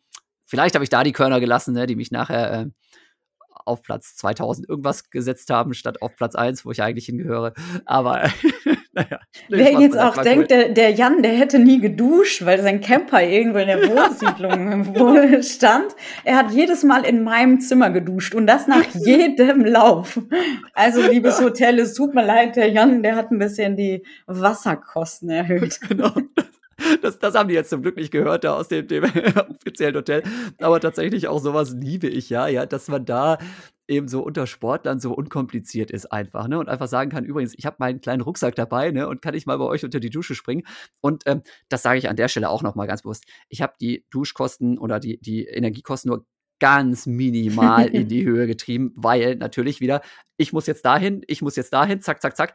Also da sich zehn Minuten unter die Dusche stellen, das funktioniert in dem Fall auch nicht, ne? Sondern zack rein, Seife drauf, fertig, zack wieder raus. Na, also ich hab Kommt die Seife noch geduscht. ab? Ja, ja, da, genau, da habe ich zum Glück geduscht, gedacht.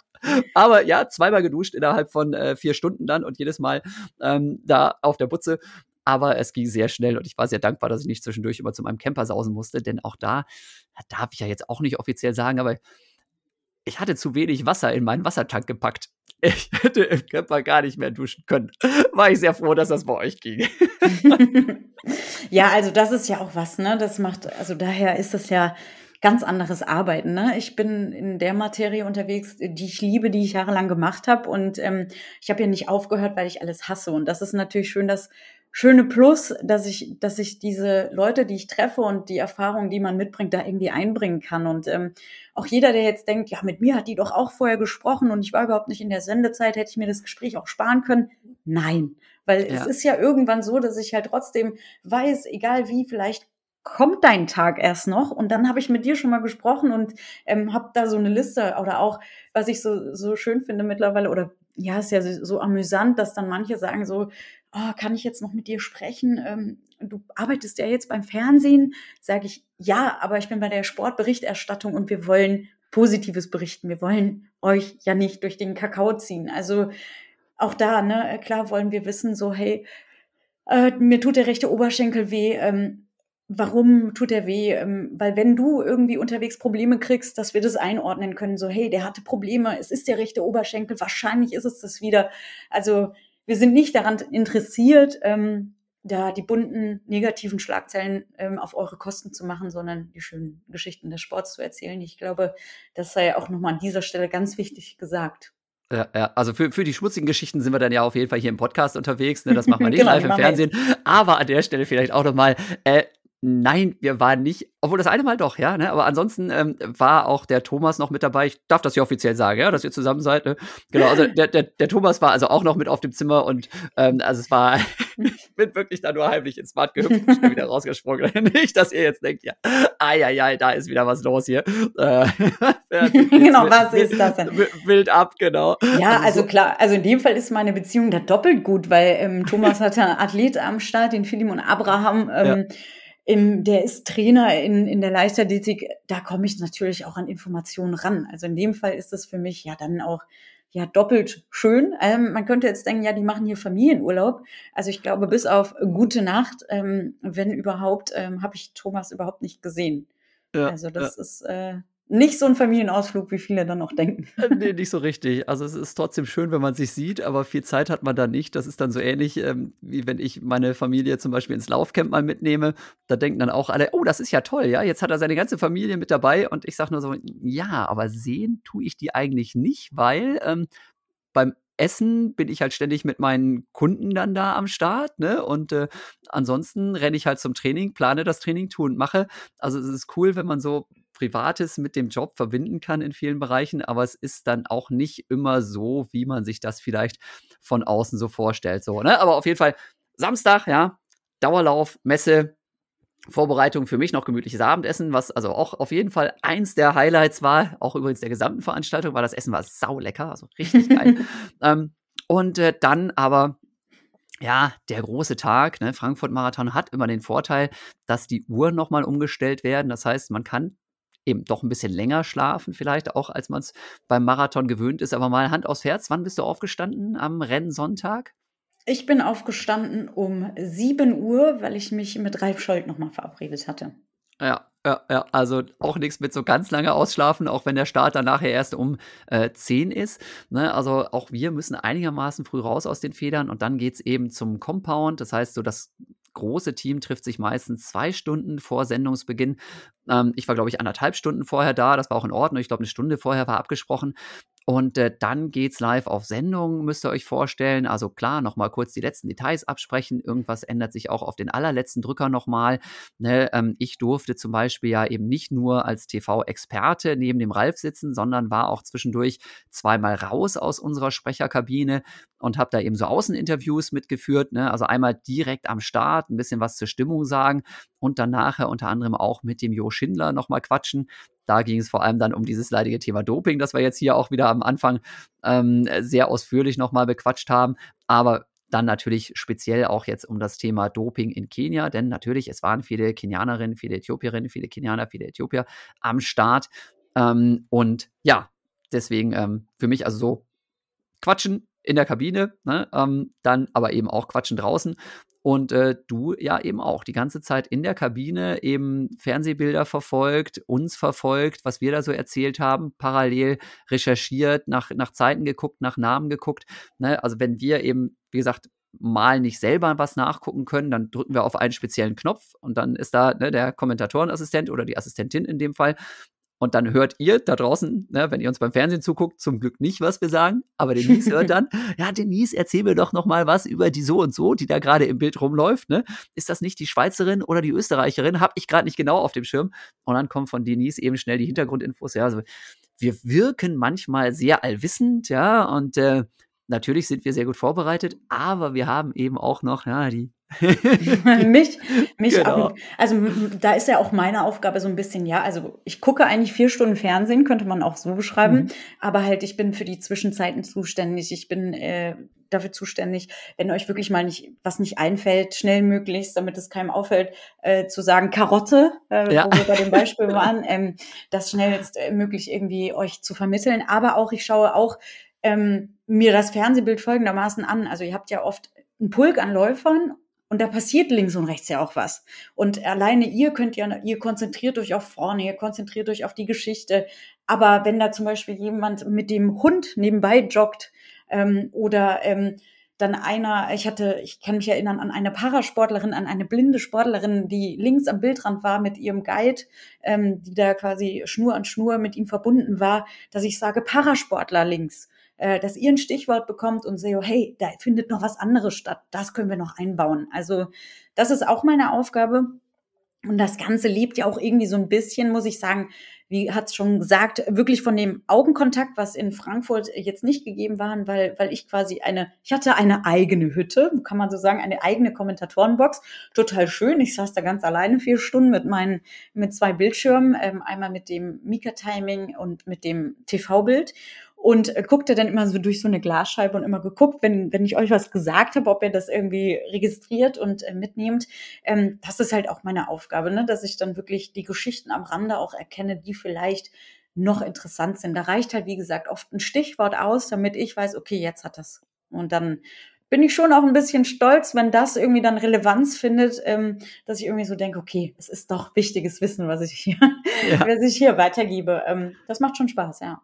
Absolut, absolut. Und bist du dann, also, ähm, weil ja eben, wie gesagt, die Vorbereitung auch oft dann sehr intensiv ist und tatsächlich auch stressig ist, bist du dann ähnlich nervös wie vorher vor einem Rennen, bevor man da auf Sendung geht?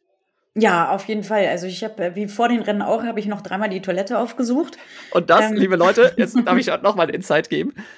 Ja, normalerweise, meistens, ja, ist das irgendwie so organisiert, dass, ne, vor einem Wettkampf macht man das ja auch, man sich genauer erkundigt, wo kann man denn hier aufs Klo gehen. War jetzt in Frankfurt ein bisschen schwierig, weil wir das alle vergessen hatten, uns da zu erkundigen. Und dann war auf einmal zehn Minuten vor Sendungsbeginn, so jetzt wollen wir noch mal Pipi machen. Ja, wo müssen wir denn da hin? Ja, da in der Festhalle, da auf die Klos. Wo jetzt aber eben leider auch 11.000 Marathonläufer auch alle auf die Toilette wollen. Eieiei. Zum Glück hat eben auch da einer von den, den Fernsehjungs da dann gesagt, so, zack, komm, ich nehme euch jetzt an der Hand, ne? Und dann da finden wir noch irgendwie eine Geheimtoilette und kriegen wir hin. Aber erstmal war das kein schöner Moment. Nee, also es ist wirklich so, ich meine, in dem Fall wusste ich, okay, wenn ich nicht pünktlich äh, zur Sendung äh, auf, mein, auf meinem Platz sitze, dann ist das weniger schlimm, weil meine Arbeit halt wirklich anfängt, wenn, wenn, wenn der Marathon schon im Laufen ist, mit Zwischenzeiten, mit Infos, mit, ähm, also ich habe meistens auch dann Christoph Kopp, von dem kriege ich manchmal WhatsApp-Nachrichten, in dem Fall auch Thomas 30 Acker, natürlich da der Kontakt irgendwie da war, der mich mit Infos versorgte. Ähm, daher war das bei mir nicht so schlimm, aber die Schlange war halt endlos äh, gefühlt. Und äh, zu sagen, ähm, man arbeitet beim Fernsehen, ha, habe ich gesagt, dass der Trick funktioniert auf gar keinen Fall, weil die haben mehr Stress als ich in dem Moment. Und ähm, ich dachte nur so, oh je, die Übertragung dauert vier Stunden. Wenn du an einem falschen Moment auf die Toilette musst, ja. ähm, ist wie gesagt bei mir immer noch weniger schlimm als bei dir, weil dann hast du einfach mal eine Info weniger. Ja. Aber ich dachte so, man geht schon mit so einer Nervosität rein und denkt sich so, so wie beim Rennen früher, hoffentlich muss ich unterwegs nicht zur Toilette. absolut, absolut. Und ich habe früher ganz, ganz selten Rennen gemacht, die länger als äh, ja, zwei Stunden zwanzig vielleicht mal gedauert haben. Und wenn es dann vier Stunden sind, so ui, das ist schon eine Herausforderung. Ich habe übrigens tatsächlich genau den Trick angewendet ne, und es war mir mega peinlich und ich dachte, oh Mann, um Gottes Willen, hoffentlich sind die jetzt nicht so drauf, wie ich das früher manchmal war. Ich habe mich an dieser riesen Schlange dran vorbeigeholt und gesagt, liebe Leute, es tut mir leid und ich wünsche euch alles Gute, aber ich muss jetzt ganz schnell, weil tatsächlich ganz arrogantes Arsch, ja, ich gehe gleich live auf Sendung. ich weiß nicht, ob es einer kapiert hat und mir das geglaubt hat, aber die waren alle total lieb und ich konnte da in Ruhe Pipi machen und war ne, zehn Minuten ja, vor Sendung, also sieben Minuten vor Sendungsbeginn war ich da, wo ich hingehörte, da auf der Bühne. Ist also alles gut gegangen, ne? aber wie gesagt, ne? Marathon Backstage. Wir reden hier auch mal über die pikanten Details, die man hoffentlich in der Sendung dann nicht mitbekommt. Äh, und ja, es ist ja auch alles gut gegangen. Du hast es aber angesprochen, das war eigentlich sehr süß, weil ein Kollege ähm, vom, vom, von der Orga, der, also vom Team, der hat uns zur Toilette geführt und der hat mit uns schnellstmöglich die Toilette gesucht mit der kürzesten Schlange. Und ähm, ich weiß auch noch, wie der, ich, ich suchte mir dann die Behindertentoilette an dieser Stelle. Äh, war zum Glück, danach warteten drei Damen, die auch auf die Toilette wollte, aber glücklicherweise niemand, äh, der Anspruch auf diese Toilette hatte. Auf jeden Fall stand der so vor, vor, vor dem Klohäuschen so ungefähr und fragte irgendwann so, kann ich schon mal gehen? Findest du den Weg alleine zurück? Und ich, also ich kam ja, wie du sagtest, auch so, ich bin beim Fernsehen, ich komme mir sehr wichtig in dem Moment vor, aber ich dachte so, ja, den Weg finde ich. Und er hatte mich nicht gehört. Findest du den Weg? Ging es wieder von vorne los. Und ich so, ja, so von der Toilette raus. Der Mann, der mit der Klotür redet, war sicherlich auch ein schönes Bild. ja, also super, ne? Also man, das meinte ich halt auch vorhin. Viele denken dann immer, wenn man irgendwie mit dem Fernsehen zu tun hat, dann gibt es einen Job und der heißt Moderation oder Kommentieren. Mhm. Aber dass es auch noch andere Themen gibt wie hinter den Kulissen, ähm, die nimmt irgendwie nie jemand wahr. Also deswegen ist auch, wenn jemand schon mittlerweile sagt, ja, was moder moderierst du heute, dann, ja, dann versuche ich es immer noch zu erklären. Aber beim vierten Mal, dann gehe ich auch nicke und sage so, ja. genau. Das finde ich auch immer sehr schön. Und wie gesagt, ich finde es auch immer wieder gut, dass tatsächlich diese Parallelen äh, zu, zu den Sportlern eben auch da sind, ja, dass man kurz vorher dann auf einmal nervös merkt, oh, ich muss noch mal Pipi machen oder was auch immer und dann sich wundert über die lange Schlange oder dass einem dazwischendurch fehlt, einfällt. Ja, so ging es mir dann auch jetzt wieder. Ne? Oh, da war ich ja so begeistert. Ne? Das Team hatte mir tatsächlich da so ein paar Müsli-Riegel dann da auch in meine Box gestellt, ne? Süß. weil ich ja. ja, weil ich es wieder nicht hingekriegt habe, einfach vorher mal mal dran zu denken. Es gibt ja so extra Frühstücksbeutel dann da auch damit mit Brötchen und allem. Und ja, ich hatte gefrühstückt, aber irgendwann um zwölf kriege ich dann halt trotzdem wieder Hunger. Und dann war ich heilfroh, dass da jemand an mich gedacht hatte und äh, mein, meine Riegel standen dann da und ich konnte dann zwischendurch, ne, dann kann man wieder auf so einen Knopf drücken, damit man nicht die ganze Zeit mich da knuspern und schmatzen hört. dann war ich heilfroh, dass ich da was zu futtern hatte und dadurch dann überle überlebt habe, denn irgendwann äh, habe ich echt Hunger bekommen und ähm, ja, das war, war sehr, sehr gut. Ähm, was mir immer auffällt, ja, jetzt reden wir hier von tatsächlich vier Stunden Live-Übertragung. Ähm, in Berlin sind es dann tatsächlich sogar fünf Stunden. Ne? Das heißt, man ist ja wirklich ganz schön lange da am Start. Aber ich habe jedes Mal das Gefühl, Alter, das können doch unmöglich mehr als mal vielleicht 50, 60 Minuten gewesen sein. Ist das bei dir auch so, dass du sagst, die Zeit vergeht so schnell? Also die Zeit geht, vergeht super schnell. Also bei mir ist es schon so, meine Anspannung fällt ab, wenn der beste Läufer oder der beste Deutsche auch, also es gibt in dem Fall ja manchmal zwei Kategorien, der beste Athlet des Tages und der beste Deutsche, ähm, männlich-weiblich, wenn die im Ziel sind, dann wird es bei mir so ein bisschen entspannter. Dann achte ich noch drauf, ist die Top 3 Deutschland, wen haben wir da? Weil, weil bis dahin habe ich auch so eine Anspannung, weil wirklich, wenn das nicht erzählt wird, dann kann man schon behaupten, habe ich da versagt. Entweder sind die noch Oder nicht im wir. Ziel, ähm, ja. weil das, das, manchmal ist es so, wenn die beste Deutsche, ähm, ja, weiß ich nicht, zwei Stunden 45 läuft, um einmal eine fiktive Zahl zu nennen, und äh, dann ist die Übertragung schon zu Ende, dann können wir die natürlich nicht nennen, wenn die nicht im Ziel ist. Aber da ist meine Aufgabe, wirklich all diese Athleten herauszufinden und diese zu nennen und auch mit Zeit. Und am besten das frühzeitig so zu sagen, dass ich der Regie sagen kann, das ist die Startnummer, für den Verein läuft diese Dame, damit wir die wirklich im Bild auch einfangen können. Ähm, und das muss mit einem gewissen Vorlauf passieren. Und wenn das ja manchmal einfach nicht klappt, weil, weil, weil ich die, die Zwischenzeiten nicht habe, dann ist so ein Moment, wo ich schon so sage, na toll, das darf eigentlich nicht passieren, ist mein Fehler.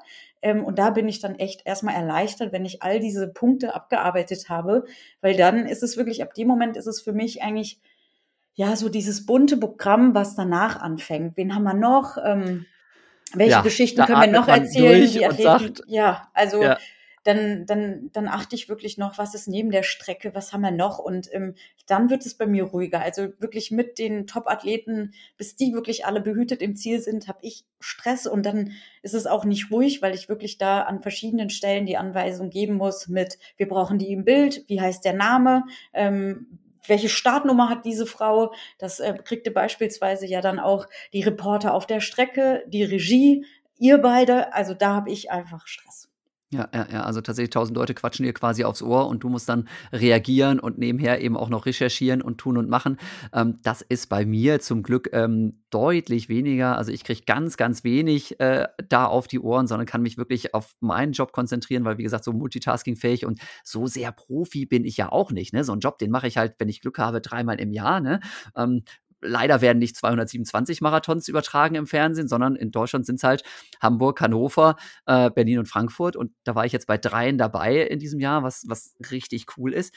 Aber natürlich probst du das nicht das ganze Jahr. Und wenn man dann eben auch noch verschiedenste Signale immer kriegt, ist das echt schwierig. Deswegen, ähm, du bist eben einer der Filter, die dafür sorgen, dass ich nicht nervös werde. Bei Ralf zum Beispiel kommen natürlich auch noch viel, viel mehr Signale an als bei mir, aber der macht das natürlich auch ja, Ewigkeiten schon das, hauptberuflich. Das ist verrückt, ne? Ich durfte diesen Sommer das erste Mal für, für den MDR Dessau kommentieren und äh, wie du sagst, der Ralf, der hat oder ihr habt da Unmengen an, an äh, Durchsagen auf dem Kopfhörer sozusagen.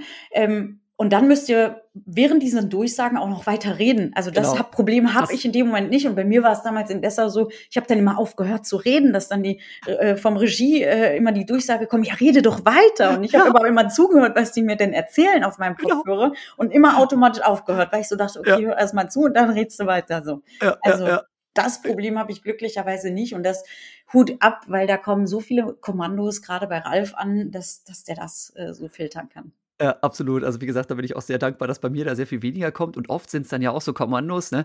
Dass es dann heißt, ja, übrigens in äh, 23 Sekunden kommt dann irgendwie ein Einspieler, also quasi ein, ein Film, der nochmal irgendwie den Hintergrund beleuchtet oder sowas.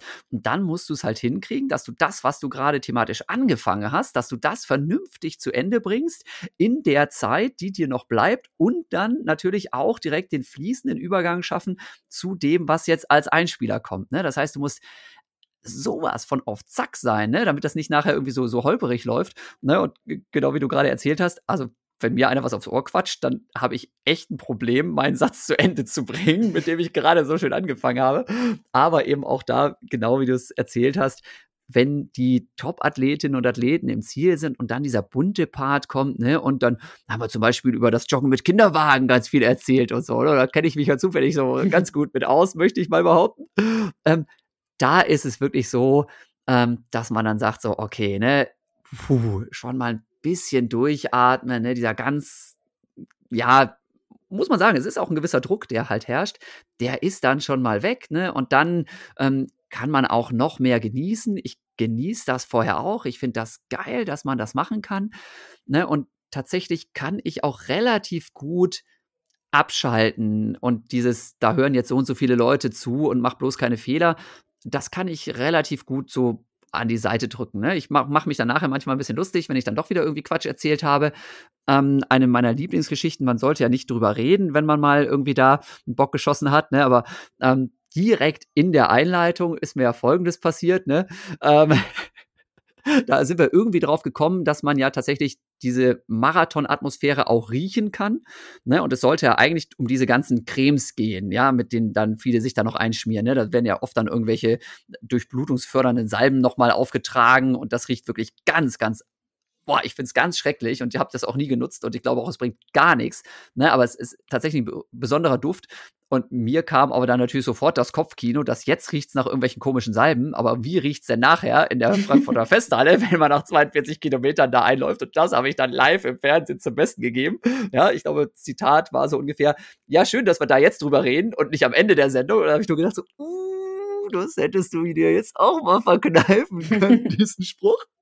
Aber dann ist es halt raus und dann muss man drüber lachen. Mein Highlight war zum Beispiel, zu Beginn stand ihr draußen und habt ja äh, mit Jo Schindler gemeinsam mit Volker Hirt, also dem Moderator, gesprochen. Und es kam, glaube ich, dreimal die Ansage, so, wir geben nun ab zu Ralf Scholz in die Kabine, also Volker Hirt, der Moderator, und Jan Fitschen fand aber keinen Punkt. Und dann kam wieder die Ansage, wir geben Ich habe die Ansage nicht gehört. Mir, mir, hat die keiner gegeben, mir hat die keiner gegeben. Ich wasche meine nee, Hände unschuld und meine Ohren. Geil. Und dann, wir geben ab und äh, gib ab, Volker Hirt. Und der Jan, der redete und redete. Ups. Hat äh, von den Zuschauern keiner gemerkt, jetzt schon. ja, danke schön. Und liebe Leute, die ihr diesen Podcast hier lauscht, ja, das überrascht euch jetzt total, oder? Könnt ihr euch nicht vorstellen, oder? Dass der Fitchen einfach nicht aufhört zu quatschen. Sehr schön, sehr schön. Ja, ja, so sieht's aus mit der Sendung. Ähm, auf jeden Fall äh, krasses Programm und äh, danach, äh, ne, wenn dann eben alles irgendwie einigermaßen gut gelaufen hat, irgendwelche Sachen gibt's immer, die nicht hundertprozentig funktioniert haben, sei es technisch oder auch so. Ne? Ähm, mir passieren da irgendwie Fehler, auch von der technischen Seite rutschen immer mal manche Sachen durch. Aber insgesamt, glaube ich, war die Sendung wirklich einfach wieder klasse, hat sehr viel Spaß gemacht, war sehr vielseitig. Vieles von dem, was ähm, wir uns vorher überlegt hatten, hat auch gut funktioniert. Ne? Klar, dass dann irgendwie äh, die Top-Athleten dann aussteigen, solche Sachen gehören immer dazu. Das ist einfach Leistungssport oder das ist überhaupt Sport, ja. Ein Freizeitläufer kann es genauso zerhageln wie ein, Spitzensportler dann. Das macht so eine Übertragung sehr viel spannender, aber auch deutlich schwieriger natürlich. Ähm, und dann kommt man eben nach diesen vier Stunden da aus seiner Kabine gekrabbelt und denkt dann, ach ja, so sieht also das Wetter aus hier, über das wir die ganze Zeit geredet haben. Ja, da das dann, ist, ja. Du kommst raus so aus deiner Kabine und denkst so, ach, das sind die 20 Grad, von denen ihr jetzt irgendwie zwei Stunden so mitunter geredet habt und denkt so, oh, jetzt bin ich müde. Ja, genau so. Das ist, es ist auch wieder wie nach einem Rennen. Man ist im Ziel und dann manchmal ist noch so ein bisschen Euphorie dabei, aber man fällt auch ganz schnell in so ein Loch dann. Ne? Also boah, die, die, die Autofahrt auf dem Rückweg, als dann auch noch Stau war, ah, das war kein Spaß, ne? Also das war richtig heftig. Aber was ich ja auch noch sehr cool fand, ich bin tatsächlich, das ist in, äh, tatsächlich in, in, Frankfurt ja auch was ganz Besonderes. Äh, Frankfurt ist quasi der Marathon der kurzen Wege. Da ist die, die Marathon Expo, die Messe ist ja quasi direkt über der Festhalle, wo eben alle ins Ziel laufen, also direkt am Start- und Zielbereich.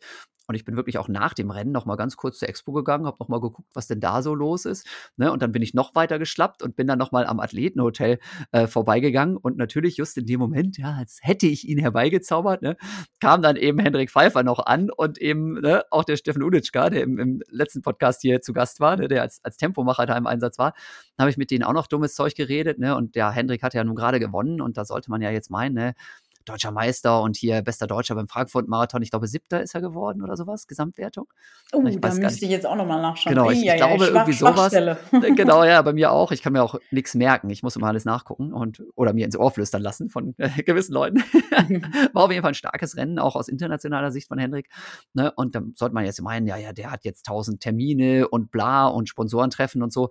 Nö, nö, er schnappte sich also seinen Tretroller und war unterwegs zum Bahnhof, um da eben seine Freundin und deren Eltern zu treffen. Ne? Und äh, Steffen, der eben auch zum Bahnhof musste, ne, um dann mit dem Zug nach Hause zu fahren, der stieg dann kurz hinten drauf. Und das ist so ein geiles Reel geworden. Ich habe die beiden gefilmt, wie sie da davonrollen. Ne? Also ein Fußballer oder irgendwie, keine Ahnung, ein, ein Formel-1-Fahrer, Golfspieler, der würde jetzt mit einer riesen ne, SUV Panzerlimousine abgeholt werden und mit drei Leuten drumherum, die auf ihn aufpassen. Ja, aber beim Frankfurt-Marathon als bester Deutscher, ne, da gehst du mit deinen Klamotten zwei Stunden nach dem Rennen dann mit dem Tretroller, fährst du dann zum Bahnhof. so sieht Laufen aus. Bei mir war das zum Beispiel so, nach dem Marathon musste ich warten, bis der letzte Läufer oder die letzte Läuferin im Ziel war, weil mein Auto äh, quasi in dieser Parkgarage parkte und ich ja quasi nie nach Hause konnte. also das ist auch Augen auf äh, beim Parken. Ähm, ich kam nicht weg. ich wollte ich gerade sagen, das ist aber auch die eigene Schuld. Solche Geschichten kennt man. Also ich hatte wunderbar geparkt und konnte rausfahren, obwohl ich tatsächlich, bis ich losgefahren bin, war es auch irgendwie 6 Uhr abends, weil ich natürlich dieses geile Reel mit dem Steffen und Hendrik auf dem Roller, das wollte ich unbedingt erst noch fertig machen und noch drei andere Stories posten. Deswegen äh, war es dann auch irgendwie später, sonst wäre ich vielleicht auch in den Löwenstau nicht gekommen. Ich weiß es nicht. Aber ja, als ich zu Hause war, war ich äh, fix und alle und froh, dass ich dann mal durchatmen konnte. Äh, du hast dir, glaube ich, auch den Montag zumindest dann mal freigenommen, um mal runterzufahren. Mhm. Ne? Auch eine schöne Sache und äh, ja, genial, aber insgesamt, glaube ich, tolles Wochenende, tolle Veranstaltung. Ähm, ich glaube, wir sind alle sehr froh, dass es sowas gibt. Und wie gesagt, liebe Leute, ja, schaut gerne auch nochmal in die Mediathek, empfehlt das weiter, teilt das bei euren Freundinnen und Freunden.